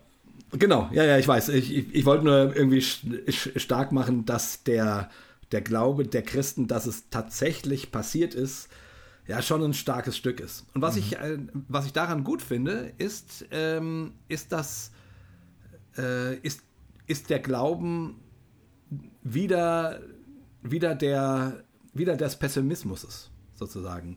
Also ja. hier könnte ja, genau. man jetzt eine säkulare Brücke bauen, dass man sagt, naja, was man zumindest daraus ziehen kann, ob man nun glaubt, dass der real auferstanden ist oder nicht, oder das Ganze nur eine Geschichte ist, woran Christen halt so glauben, äh, ist, dass es sich lohnt, auch an Kar-Samstag immer noch denken zu dürfen, dass er vielleicht die Dinge sich noch mal komplett ändern. Mhm. So, und wie gesagt, also ich, ich habe jetzt nur kurz eine, versucht, eine, eine, eine Brücke zu bauen zu etwas, was nicht davon abhängt, ob der tatsächlich von den Toten auferstanden ja, ist. Ja, aber ich finde, das ist schon ein ganz, ganz starker Punkt, der da drin liegt, dieses Prinzip. Wir kommen aus dieser Leiterfahrung. Wir sind da jetzt so durchgegangen und in diesem, in diesem Ostersonntag, in dieser Auferstehungsgeschichte liegt doch die Hoffnung, selbst wenn du richtig beschissenstes Leid erlebt hast, da ist Hoffnung, dass es wieder anders wird. Ne? Dass, dass morgen, der Morgen kommt äh, nach der Nacht. Und das, deswegen ist es ja auch so ein Frühlingsfest. Ne? Da kommt Frühling auch nach dem Winter, wo alles kaputt und kahl und tot ist. Ähm, das ist möglich. Das ist vielleicht keine Zwangsläufigkeit, aber das pflanzt, das zementiert halt so eine Hoffnung, dass, dass das genau. sein könnte dass das möglich ja. ist. Ne? Wenn du, was weiß ich, krass gescheitert bist, da, da steckt die Hoffnung drin, vielleicht kannst du so im Bilde gesprochen nochmal noch mal neu auferstehen irgendwie und es irgendwie und es geht irgendwie wieder, wieder weiter. Und es geht ja auch anders weiter, ne? Also der, der, äh, der, der Jesus, der aus dem Grab rauskommt, ist nicht derselbe, der da reingelegt wurde. Das heißt, da bricht was fundamental Neues an, irgendwie. Das finde ich einen super wichtigen Gedanken, weil man könnte ja die Geschichte so erzählen, äh, dass die, die Auferstehung das Kreuz unterbricht. Also quasi von der Erzählung, äh, da, da leidet der Gott und jetzt kommt die Auferstehung. Da, da, da, Aber ähm, ähm, ähm, also auch gerade durch die Zäsur mit dem, mit dem Kasamstag ist meines Erachtens schon deutlich, nein, nein, der ist wirklich tot der hat wirklich gelitten und der ist tatsächlich futsch. Und jetzt passiert etwas Neues. Also das ist nicht das Happy End, was die, was die vermaledeite Situation dreht, sondern die vermaledeite Situation ging richtig in die Binsen, richtig mit, mit einem Stein vor dem Grab. Also die, die ging richtig ja. in die Binsen. Fertig. Und dann passiert was Neues. Also, weißt du, was ich meine? Ich, ja. Man ist so leicht versucht zu sagen, die Auferstehung zu, zu deuten als, äh, als ein ähm, als, als ein Happy End, was die Kreuzigung beantwortet. Ich, mhm. ich, ich neige, äh, mir hilft das nicht, sondern ich neige eher dazu, die Auferstehung als etwas Neues zu ja. sehen. Ja, mhm. natürlich hängt das, weil es die gleiche Person ist, auch mit, dem, auch mit der Kreuzigung und dem Tod zusammen. Ja, ja, ja, ja, ja, schon. Aber es ist nicht, es ist nicht das Happy End, auf das wir alle gewartet haben, mhm. sondern es ist was Neues. Hey, genau, es hat ja. ja. auch niemand drauf gewartet. Ne? Also wenn ich da jetzt von Hoffnung genau. spreche, die Hoffnung hatte am Karfreitag oder spätestens am Kar-Samstag da auch auch niemand. Das ist was, was fundamental Neues, was da anbricht. Und ich finde es äh, eigentlich auch so interessant, weil ich das auch wieder so total nachvollziehbar und menschlich finde, wie dann auch die Menschen, denen der Auferstandene begegnet, wie die damit umgehen. Und so gehe ich auch oft mit Hoffnung und habe ich so den Eindruck. Ne? Die, also erstens mal erkennen die ihn nicht mal, obwohl er vor ihnen steht. Ne? Und das, da denkst du auch, also man, du kannst dich ja auch so äh, einigeln in deine eigene Hoffnungslosigkeit, in dieses Kasamstagsgefühl, dass du die Hoffnung nicht mal erkennst, wenn sie dir ins Gesicht springt irgendwie. Und du denkst so, nein, das kann gar nicht sein. Und das ist auch jetzt naiv zu glauben, dass es doch vielleicht sein könnte. Ich hatte mich jetzt gerade schon so schön damit abgefunden, dass es eh äh, mausetot ist. Jetzt bring mich bitte nicht wieder auf Ideen irgendwie. So hast du ja fast genau. das Gefühl, ne? Also das, die, die wehren sich ja fast dagegen, diesen Gedanken zuzulassen. Ähm, und das finde ich aber trotzdem auch wieder irgendwie so toll, dass, dass das erstmal eine ganze Weile dauert, bis das wieder sacken kann, dass da jetzt was Neues gerade passiert und bis da äh, irgendwie wieder alle an Bord sind und sagen, ja, sind wir dabei. Erstmal ist Ne, also gerade so, ein, so eine Geschichte wie, wie der Thomas zum Beispiel, ne? einer von den, von den Jüngern, der leider nicht dabei ist, als die, äh, die meisten anderen Jesus zum ersten Mal sehen und dann kommen sie alle ganz, ganz aufgeregt und natürlich äh, und sagen, ja, äh, hast du schon gehört, auferstanden, haben wir gesehen, haben wir angefasst irgendwie und dann sagt er, ja, pff, klar, ne, ausgerechnet an dem Tag, wo ich nicht dabei war. Was habt ihr aus genau. dem reingeballert hier irgendwie? So, äh. Und ich, das finde ich, ich finde es das fantastisch, dass das Teil von dieser Geschichte ist, dass die Hoffnung so lange braucht, bis die eingesickert ist. Weil wir manchmal so widerständig sind. Wenn, wenn die, auch wenn die Scheiße groß genug war, durch die du durchgegangen bist, dann braucht es halt eine Weile irgendwie, bis, das, äh, bis du das wieder denken und akzeptieren und, und fühlen kannst. So, und das, ja, genau. das erzählt es schon auch auf eine Weise, finde ich. Ja, total. Und, und ich meine, überhaupt ist diese Auferstehungserzählung ja auch, ich habe das in meinem Buch, äh, glaube ich, so genannt, äh, die findet im, im, im Hinterzimmer statt. Ja, ja. Es ist, es, ist, es ist ja gar nicht so, dass der Jesus von den Toten aufersteht und plötzlich sehen ihn alle und, und alle sehen, oh, oh, oh fuck, wir haben, wir haben den, den Gott ans Kreuz geschlagen.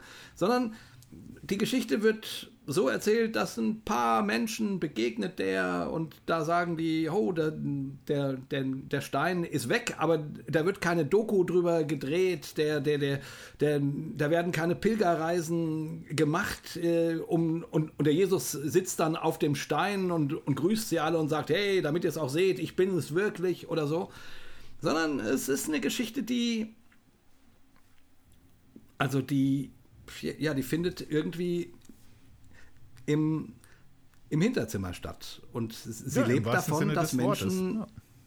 Ja. ja.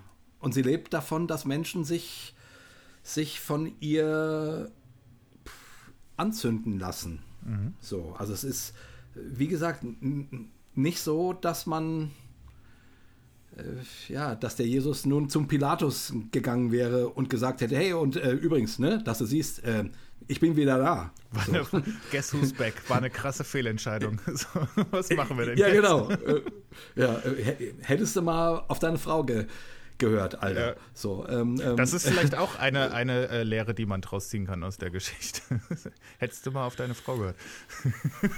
da, ja, wahrscheinlich nicht also, die schlechteste Lehre. Karfreitag ist schon äh. auch eine Geschichte von einer dummen Entscheidung, die ein Mann getroffen hat, der besser hätte auf seine Frau hören sollen. Muss man auch mal sagen. ja. ja, genau. Das ist auch eine, auch eine gute Perspektive. Das, das stimmt. Naja, aber, aber was ich damit sagen wollte, ist sozusagen, ne, ich meine, wir, wir feiern heute immer Ostersonntag und ja, und in der Kirche ist das äh, sozusagen einer der wichtigsten Tage im ganzen Jahr. Und es ist ja auch richtig und gut, das so zu machen.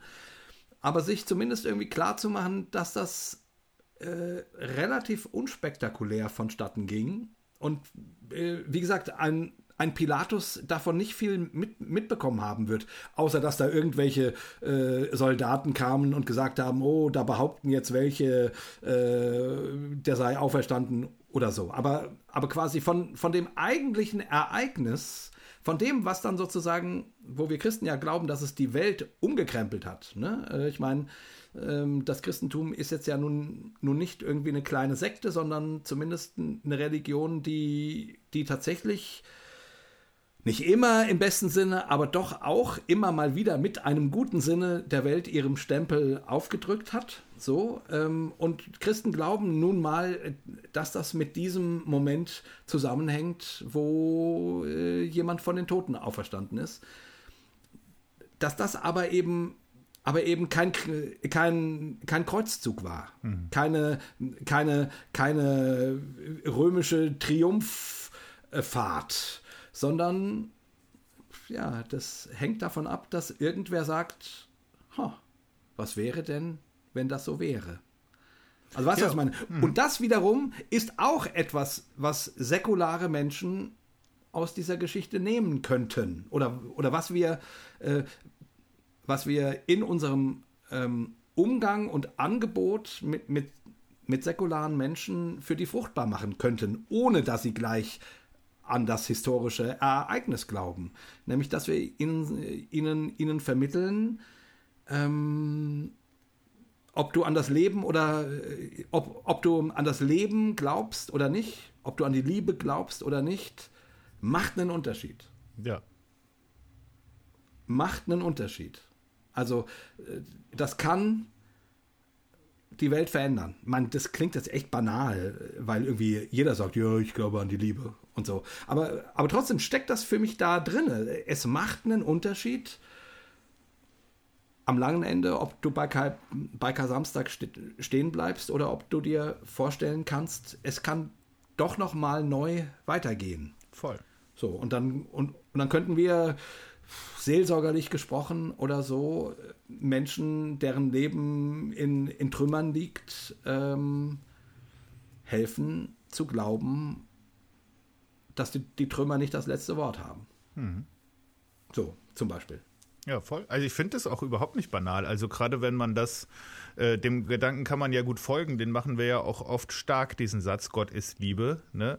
Und wenn man das einfach mal so äh, auf so einer metaphorischen Ebene durchdenkt und sagt, äh, da, da wird auch ein bisschen der Prozess illustriert, wie die Liebe stirbt und tot ist oh ja. und wieder neu werden kann, irgendwie, das ist doch fantastisch, so als, oh ja. als Bild und als Geschichte. Ja, Ne, so, was weiß ich, auf einer, auf einer Freundschaftsebene, auf einer Familienebene, auf einer Beziehungs-, auf einer Eheebene, da das, ist doch, das ist doch eine total starke Geschichte, weil das Erfahrungen sind, die wir, die wir machen. Und auch, ich sag mal so, auf so einer Ebene, wo du sagst, scheiße, äh, die Falschen haben die Wahl gewonnen, äh, die, mhm. die Tyrannen ähm, morden einfach weiter. Das, also es gibt keinen Grund zu sagen, äh, es lohnt sich daran zu glauben, dass es doch besser werden kann. Ja. So. Ne? Jetzt mal politisch ges gesprochen. Ähm, die Sklaven in, äh, in Amerika. Ne? Es gibt keinen Grund zu glauben, dass es mal besser werden könnte. Ja. Und Auferstehung, Auferweckung sagt, also bringt zumindest, also macht zumindest den Gedanken stark, äh, bleibt nicht dabei stehen. Mhm. So. Und ich meine, jetzt so historische Beispiele wie die Sklaverei in Amerika wurde irgendwann überwunden. Es, da gab es Auferstehung, da gab es Auferweckung quasi. Ja, und auch das, also das fühlt sich wie ein unrealistisches Wunder an, je nachdem, von ja. wo man guckt, ne? Irgendwie. So. Genau, genau. Also so den, den, den die Hoffnung, den Glauben äh, nicht aufzugeben, dass ich, der Kasamstag, so wichtig er ist, dass wir den auch begehen und, und feiern, nicht das allerletzte Wort haben, haben wird. So, das, das finde ich so für den persönlichen Lebensvollzug schon eine sehr gute Perspektive, ob du nun an die reale Auferstehung glaubst oder nicht. Und ja. ich finde auch total spannend, ne, das, das klang eben schon mal kurz an, also wie passiert das überhaupt, dass ähm, Menschen Begegnungen dann haben irgendwie mit dem Auferstandenen, ähm, mit dem Christus? durch, durch ganz viele kleine, so einzelne Begegnungen. Ne? Und die werden teilweise oh, ja. sehr detailliert beschrieben, aber die wenigsten, manchmal wird das einfach so lapidar, ja, und erschienen dann noch irgendwie äh, 70 anderen, ja, keine Ahnung. Und was mir auffällt, ist, es wird super viel gegessen bei diesen Begegnungen. Mhm. Es ist doch schon interessant, ne? Also, dass das, äh, dass das irgendwie so eine Rolle spielt. Und ich glaube, weil es, weil es zum einen auch wieder so zutiefst menschlich ist, und weil dieses, ich glaube, dieses Gegenüber, dieses Gemeinschaftserleben so eine wichtige Rolle spielt. Ne? Weil da, da kommt ja Jesus nicht und sagt, Freunde, äh, ich hätte hier jetzt schon mal ein Glaubensbekenntnis vorbereitet. Ab jetzt äh, das bitte, äh, bitte überprüfen, ob ihr das wirklich so glaubt. Und dann äh, sind wir dabei. Sondern das ist ja, guck mal, hier, jetzt haben wir hier ein paar Fische irgendwie oder jetzt äh, mit den Emmaus-Jüngern, ne? Dann äh, mhm. komme ich jetzt, gehe ich noch mit rein und dann essen wir zusammen und sowas. Das ist ja um eine, was weiß ich, um jetzt so ein Movement zu gründen, völlig unnötig eigentlich und eigentlich sogar kontraproduktiv. Dann denkst du, ja, jetzt bist du da irgendwie fünf Stunden mit denen durch die Gegend gelatscht. Irgendwelche zwei Leute, wer weiß, wie wichtig die überhaupt sind. Ne? Irgendwie nimm dir, schnapp dir doch den, schnapp dir doch den Petrus und mach hier irgendwie so einen weiß ich nicht, genau. so ein, so ein Anführer-Talk. Ich glaube, die, die, die, glaub, diese Typen tauchen danach im Neuen Testament nie mehr auf. Also diese, diese beiden sogenannten Emmaus-Jünger. Also. Ja, man weiß ja, glaube ich, auch ich gar, nicht gar, nicht so genau, wer das so ist. Ne? Also gibt ja auch. Wer das war. Ich glaube, ihre Namen werden nicht mal erwähnt. Nee. Ne? Also es gibt also ja auch, auch Quellen, die sagen, das war ein Ehepaar vielleicht, ne? irgendwie, die da zusammen Aha. irgendwo langgelaufen sind. Aber pff, you never know. Also das ja, genau. Also es ist, also, also es sind quasi äh, jedermanns. Ja. Oder niemands. Ja, exakt. Also es ist eben nicht die High Society der christlichen Ur Urgemeinde, sondern irgendwer. Ja. Ja. Und äh, die, also Auferstehung äh, passiert nicht auf irgendeiner Bühne, sondern im Hinterzimmer. Also ähm, ähm, ähm, im, im, im, ganz normalen Lebensvollzug. Ich, ich fand das cool, was du gerade ge gesagt hast. Dieses, dieses und, und auch hier würde ich wieder sagen, auch das wäre eine, wär ein Gedanke, den man äh, säkularisieren kann. Ähm, quasi im, in der Gemeinschaft, im Miteinander essen, im, im sich nahe kommen, darin kann man so etwas wie Neues, Hoffnung, etwas Lebenspendendes, etwas ähm, ähm, all, alle diese Dinge erleben. Also sprich, die, die, die, die, auch die Auferweckung ist nicht losgelöst von dir und mir, von irgendwem, sondern äh, die, die, die findet immer im Kontext der Menschen statt, denen der Auferstandene begegnet. Also sprich, die, die, die, da geht es nicht nur um einen historischen Fakt, sondern es geht um den Moment, wo du das Brot brichst und miteinander erlebst und mir geht das Herz auf. Wir, wir erleben gerade etwas Heiliges, etwas Besonderes, etwas, was uns ausrichtet, was uns äh, in einer lebengebenden Weise in die Welt schickt oder so. Ja. ja. Und ich finde auch, also der, ne, in den, in den Evangeliumsberichten, der, der auferstandene Christus, der, der äh, sagt dann ja auch gar nicht mehr so viel. Ne? Es sind ja wenig, wenig Zitate, die es dann noch so gibt. Also was der da so im Einzelnen mit den, mit den Menschen geredet hat, weiß man zum Großteil äh, wahrscheinlich überhaupt nicht. Aber die Sachen, die er sagt, die finde ich alle fast durch die Bank weg unfassbar faszinierend irgendwie. Äh, ja. Angefangen mit dem, und das, da habe ich nie drüber nachgedacht, das, das hat mir irgendwie äh, Mira neulich nochmal sehr, sehr doll äh, äh, irgendwie so vor die Augen gemalt. Was sind die ersten Worte des Auferstandenen? Kann man sich ja mal fragen an Ostern. Ne? Was sind die ersten Worte, die, hm. Äh, die Jesus offensichtlich gesagt hat? Zu wem nach der Auferstehung? Ich weiß es, weil ich es auf Instagram gelesen habe, aber ich will dir das nicht klauen, deswegen sollst du es sagen. Frau, warum weinst du? Und ich finde, ja. das ist doch auch fantastisch, ne? Das, das haut doch auch schon wieder so sämtlichen äh, komischen patriarchalen äh, Sachen, die da irgendwie auch waren und immer noch sind, auch in der Kirche irgendwie schon wirklich auch hart eins in die Fresse, zu sagen, was sind eigentlich von unserer zentralen Figur an unserem zentralen Feiertag an Ostern, was sind die ersten Worte auf der anderen Seite sozusagen, ne, an Ostern? Frau, warum weinst du? Ist doch. Ja, Frau, warum weinst du? Also, das ist schon. Also, also auch vor allen Dingen, ich meine, das ist jetzt, glaube ich, nur nach dem Johannesevangelium, wenn ich es richtig ja. sehe. Ja. Aber immerhin, also nach diesem Bericht sind die ersten Worte des Auferstandenen Frau. Ja. Wie geil ist das denn in einer Religion, der quasi ständig vorgeworfen wird, dass sie, und ja auch mit Recht vorgeworfen ja. wird, dass sie irgendwie patriarchal und frauenfeindlich ist, ähm, ähm, was das Christentum ja durchaus äh, nicht wirklich verleugnen kann, dass es diese äh, Strenge in ihrer Mitte gibt, so, da sagt der auferstandene Frau. Ja, äh, Bombe. Bombe. Und das, also, also das, das, das kannst du ja auch total auch ins Hier und Jetzt holen, ne? Also, dass du so denkst, ja, wir sind jetzt hier mitten dabei, über Hoffnung zu reden.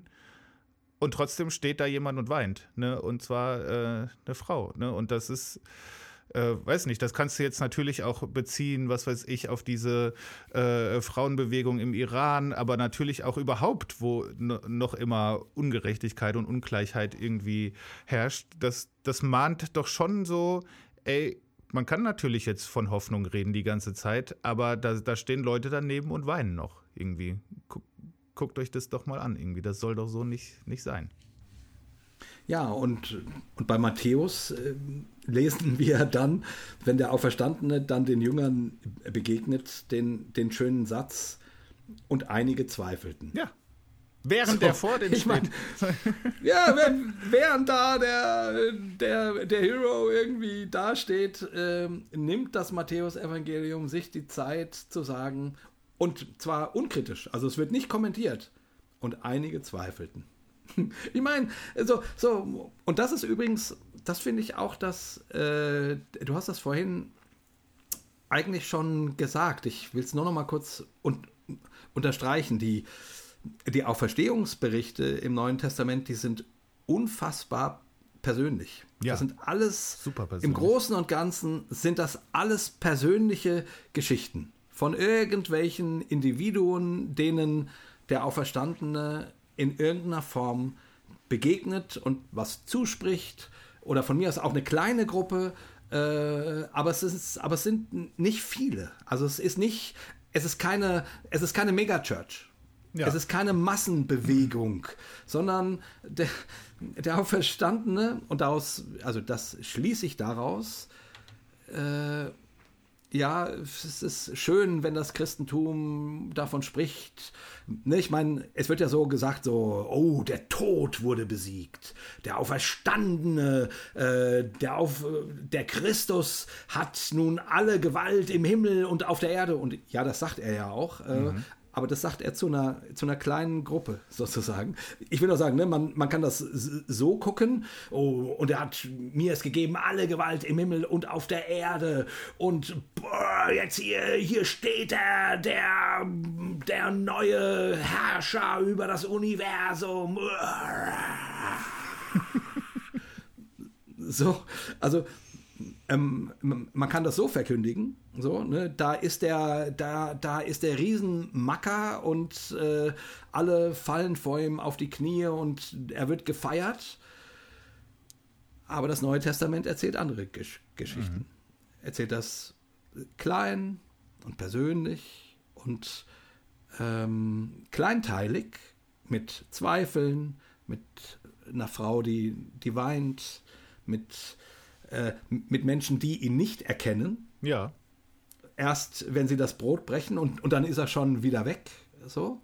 Also, das ist sehr menschlich und sehr, finde ich, auch in dem Sinne nachvollziehbar. Und, und ich, das ist auch so ein Ding. Ich, ich also, ich finde, das Christentum ist immer dann am stärksten, wenn es so, wenn es so kleinteilig ist. Mhm. Und, und, das, und das ganze Neue Testament ist, ist unfassbar kleinteilig. So, also da, da wird es persönlich, da wird es nicht, nicht heroisch, nicht äh, keine Ahnung, im, im, im, im, im, im Rolls-Royce kommt der Auferstandene angefahren und die Kameras sind auf ihn gerichtet und am Times Square und alle rufen, ja, Jesus! Weißt du, was ich meine? Es ist eben, es ist kein Mega-Event. Ja. Es ist klein, persönlich, aber dann auch sehr in, intensiv und, und Menschen irgendwie anzündend. So. Und ich, meine, zumindest den Gedanken kann man, könnte man auch unreligiös formulieren, finde mhm. ich. Ähm, und irgendwie Menschen irgendwie, also das ist ja unser Thema, deswegen komme ich darauf zurück. Wir, wir könnten darüber jetzt ganz doll schwärmen und, und uns fragen, was das im religiösen Rahmen bedeutet. Und das ist auch eine gute Frage. Aber ich, ich finde, den Gedanken kann man total stark machen für Menschen, die nicht an Jesus glauben und trotzdem sich für das Leben anzünden lassen. Ja. Und sagen, hey, ja, genau das glauben wir auch. Und äh, wir, und wir feiern das, dass du persönlich für das und das Thema brennst. Das ist doch geil. Das ist ein Stück Auferweckung. Mhm.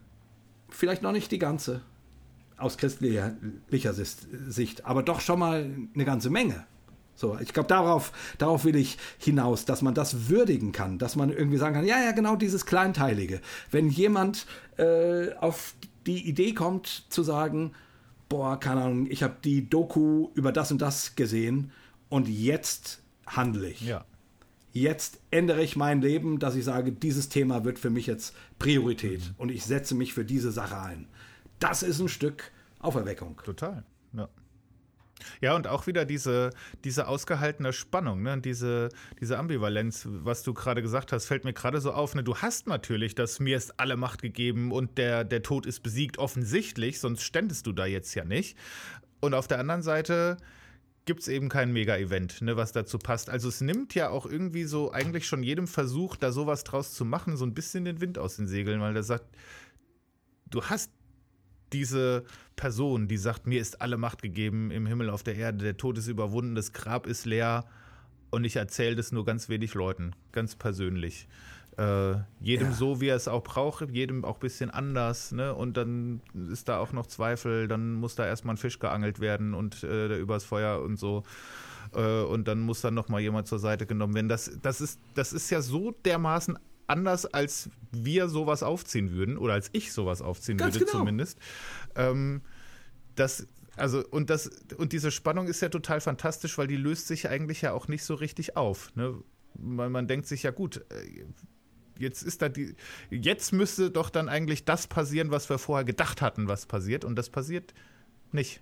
Weil die Idee ja. ist, ich mache das gar nicht, sondern ihr dürft das am Ende des Tages machen. Ne? Also ich gebe euch von dieser Hoffnung, von dieser Lebenskraft, von dieser Liebe vielleicht auch ähm, jetzt so viel mit, dass ich am Ende sogar ganz weggehe und sage, ähm, jetzt macht ihr mal irgendwie so.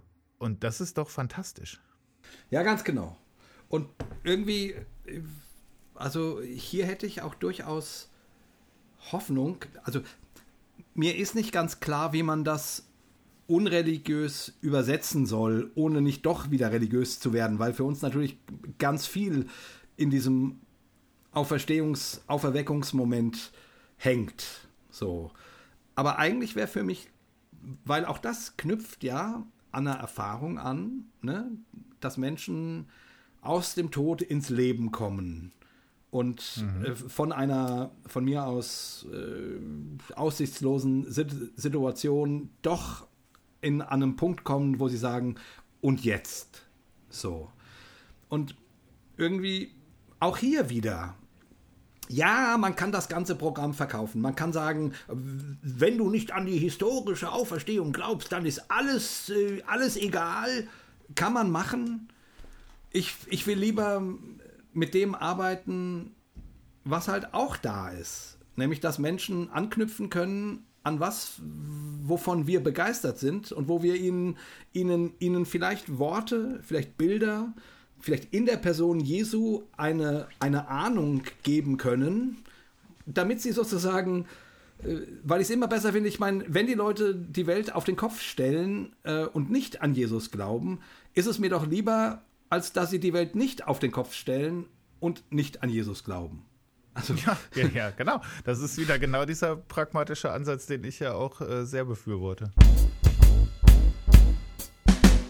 Das ist ja eine unfassbare Botschaft, äh, dass der Tod vernichtet wurde durch diesen ja. Jesus. Das ist ja das, was Christen glauben. Der Tod ist vernichtet worden. Peng! Der ist quasi äh, zwar, der ist von einer totalen Realität zu einer Durchgangstür geworden. Bub. Mhm, und das, das, ist ein guter Satz, ja. Und das liegt aus christlicher Perspektive an der Auferweckung von Jesus Christus. So. Mhm. Ähm, ähm, also, das ist ja schon ein Hammer, das glauben zu können und zu dürfen und so weiter. Ich will nur sagen, äh, ich, ich, ich merke so, die, so wenige Menschen können damit noch was anfangen. Und dann denke ich mir, okay, wo, womit können sie, sie was anfangen? Und dann äh, dieses ähm, aus dem Karfreitag, äh, nee, Quatsch, aus dem Kar-Samstag heraus, aus dem Scherbenhaufen heraus, äh, neu in die Welt gehen. Diese Erfahrung kennen zumindest schon auch mhm. normale Menschen, die jetzt keine religiöse Bindung haben. Und ich meine, immerhin, äh, dafür steht das Bild von Jesus. So, ja. und da, ja, ich, und, und irgendwie würde ich mir wünschen, da noch ein bisschen, bisschen mehr zu finden, ähm, weil das ist so naheliegend, ne, das so, so zu formulieren. Ja, aber das muss, aber ich finde, das muss äh, dadurch gar nicht geschmälert werden. Irgendwie. Nee, Das, das, das, mag auch sehr naheliegend sein, aber das ist ja da steckt ja total viel drin. Da könntest du ja äh, Stunden und Tage und Wochen drüber reden und das äh, entpacken irgendwie. Ja. Ja. Und ich finde, also zu sagen, da ist irgendeine Hoffnungsquelle, irgendeine Art von die, irgendwas, was, was mehr ist als ich, was am Ende sogar mich befähigt, nicht mehr so viel oder gar keine Angst mehr vor dem Tod, vor dem Sterben zu haben. Das ist ja schon krass. Wie auch immer das ja. funktioniert, wie auch immer das, das aussieht, aber das so als. Also, das ist ja, wenn man so sagt, ja, was haben wir denn als Christen überhaupt zu geben? Das ist, das ist eigentlich mit das Coolste, was wir haben. Irgendwie zu sagen, da ist ja. eine ganz merkwürdige äh, Form von Hoffnung, die wir an dieser Person festmachen, im besten Fall und an manchen Tagen äh, schafft die das sogar, dass wir nicht mal mehr vor dem Tod Angst haben, irgendwie. Ja. Und dass das sogar in dem Tod, der ja eigentlich ein Schlusspunkt ist, so wie wir das Leben als Menschen erleben, sogar trotzdem immer noch Hoffnung, trotzdem sogar noch Hoffnung ist. Das ist doch, ähm, klar, da, das ist natürlich auf eine Weise am Ende auch ein Geheimnis, was man nicht auserklären kann. Und man, das lohnt sich bestimmt total, da mal über Bilder nachzudenken und äh, Zugänge, wie man das, wie man das fruchtbar machen kann. Aber das so nur mal so als, als Glaubenssatz, was da passiert, finde ich das schon ähm, sehr bestechend, ja. auf jeden Fall. Finde ich das sehr äh, attraktiv. Finde ich, das ist was das, das, das macht die Welt besser, dass es so eine Art von Hoffnung gibt, auf eine Weise, oder meine Welt zumindest ja. besser. Und ich habe so gedacht, ein Wort, was ich noch, noch gerne anbieten würde, wenn ich mir diese ganzen Geschichten angucke, ist äh, vielleicht sowas wie Barmherzigkeit. Ist auch so ein bisschen so ein sperriges Wort. Aber stell dir das mal vor, du bist jetzt. Äh, es klingt irgendwie doof, stell dir mal vor, du bist der Auferstandene, aber spielen wir es nur mal auf einer menschlichen Ebene kurz durch ähm, das ist jetzt passiert, Oster, Ostersonntag. Und dann ist dein erster Gedanke, ich gehe zu diesen ganzen Leuten, die alle nicht bei mir geblieben sind, die sogar teilweise äh, mich aktiv verleugnet haben, die gesagt haben, nein, nein, nein, nie gesehen, nie gehört, kenne ich alle nicht. Das ist die Gruppe, wo ich jetzt als erstes hingehe. Ich finde das schon, ähm, da geht man so drüber hinweg, weil man denkt, ja gut, das ist halt, das sind halt seine, seine Freunde, aber also wenn du schon mal von Freunden so eins in die Fresse gekriegt hast, habe ich, also weiß ich jetzt nicht, ob das meine erste Idee ja. gewesen wäre.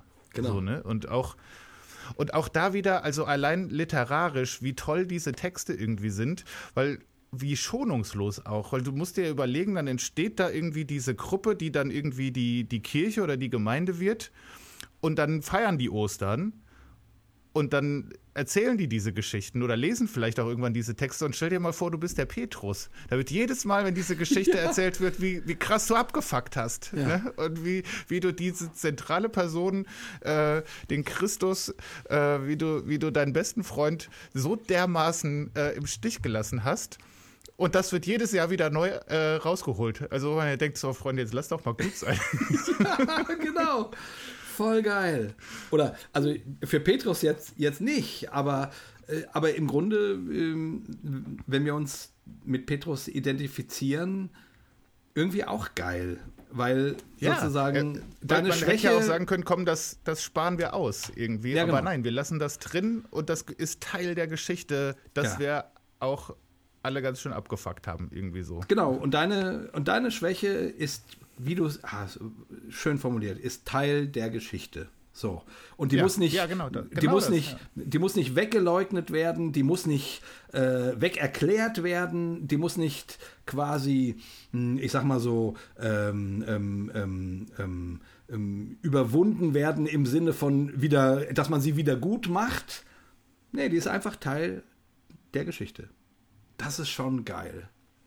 Das ist schon ein Hammer. Und das korrespondiert natürlich echt auch gut, dass der Auferstandene äh, die Wundmale hat. Ne? Das ist, ja. äh, ich ja, habe vorhin, sehr guter Punkt, ja.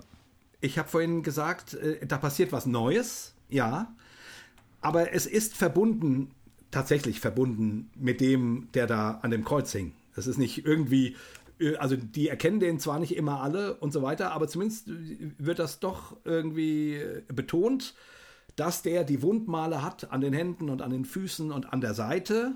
So, also sprich die, die Narben, die, die Wunden, die, die dieses sich einsetzen mit sich gebracht haben, die sind, die sind Teil der Geschichte. Genauso ja, wie, genauso wie, wie Petrus äh, Verra äh, Verleugnung Teil der Geschichte ist. Also ich, mhm.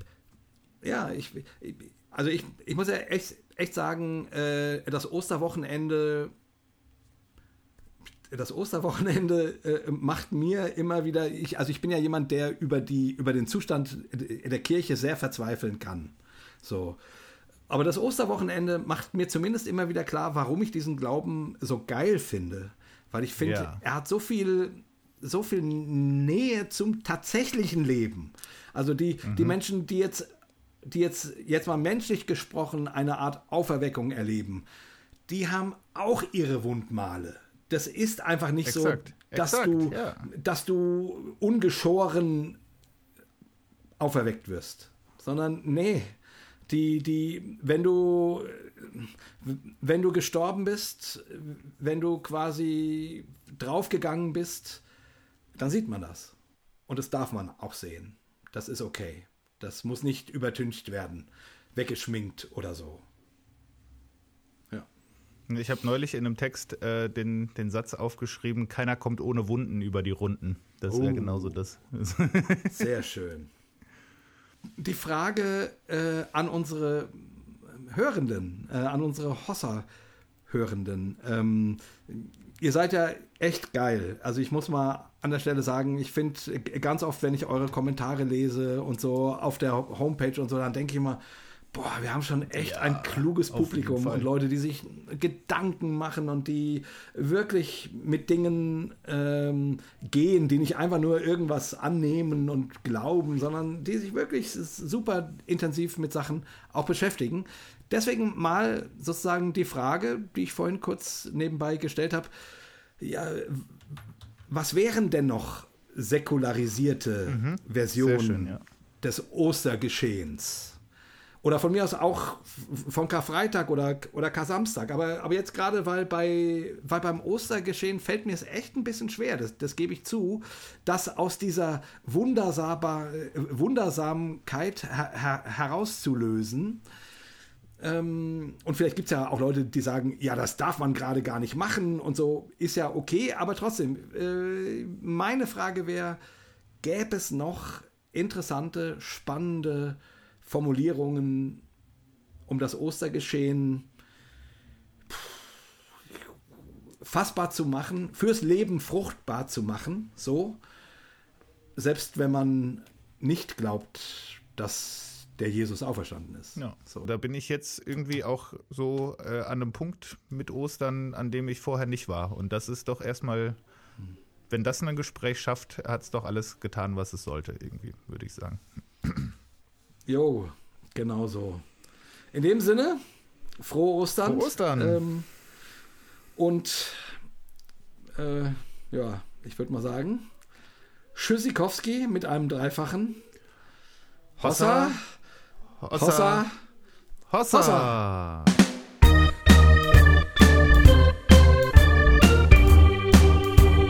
Hossa Talk. Jay und Marco erklären die Welt. Eigentlich müsste man den, eigentlich müsste man den Ostergruß ja noch, äh, noch, noch sagen, sonst kriegt man bestimmt Ärger. Ähm, Marco, der Herr ist auferstanden. Er ist wahrhaftig auferstanden. Amen.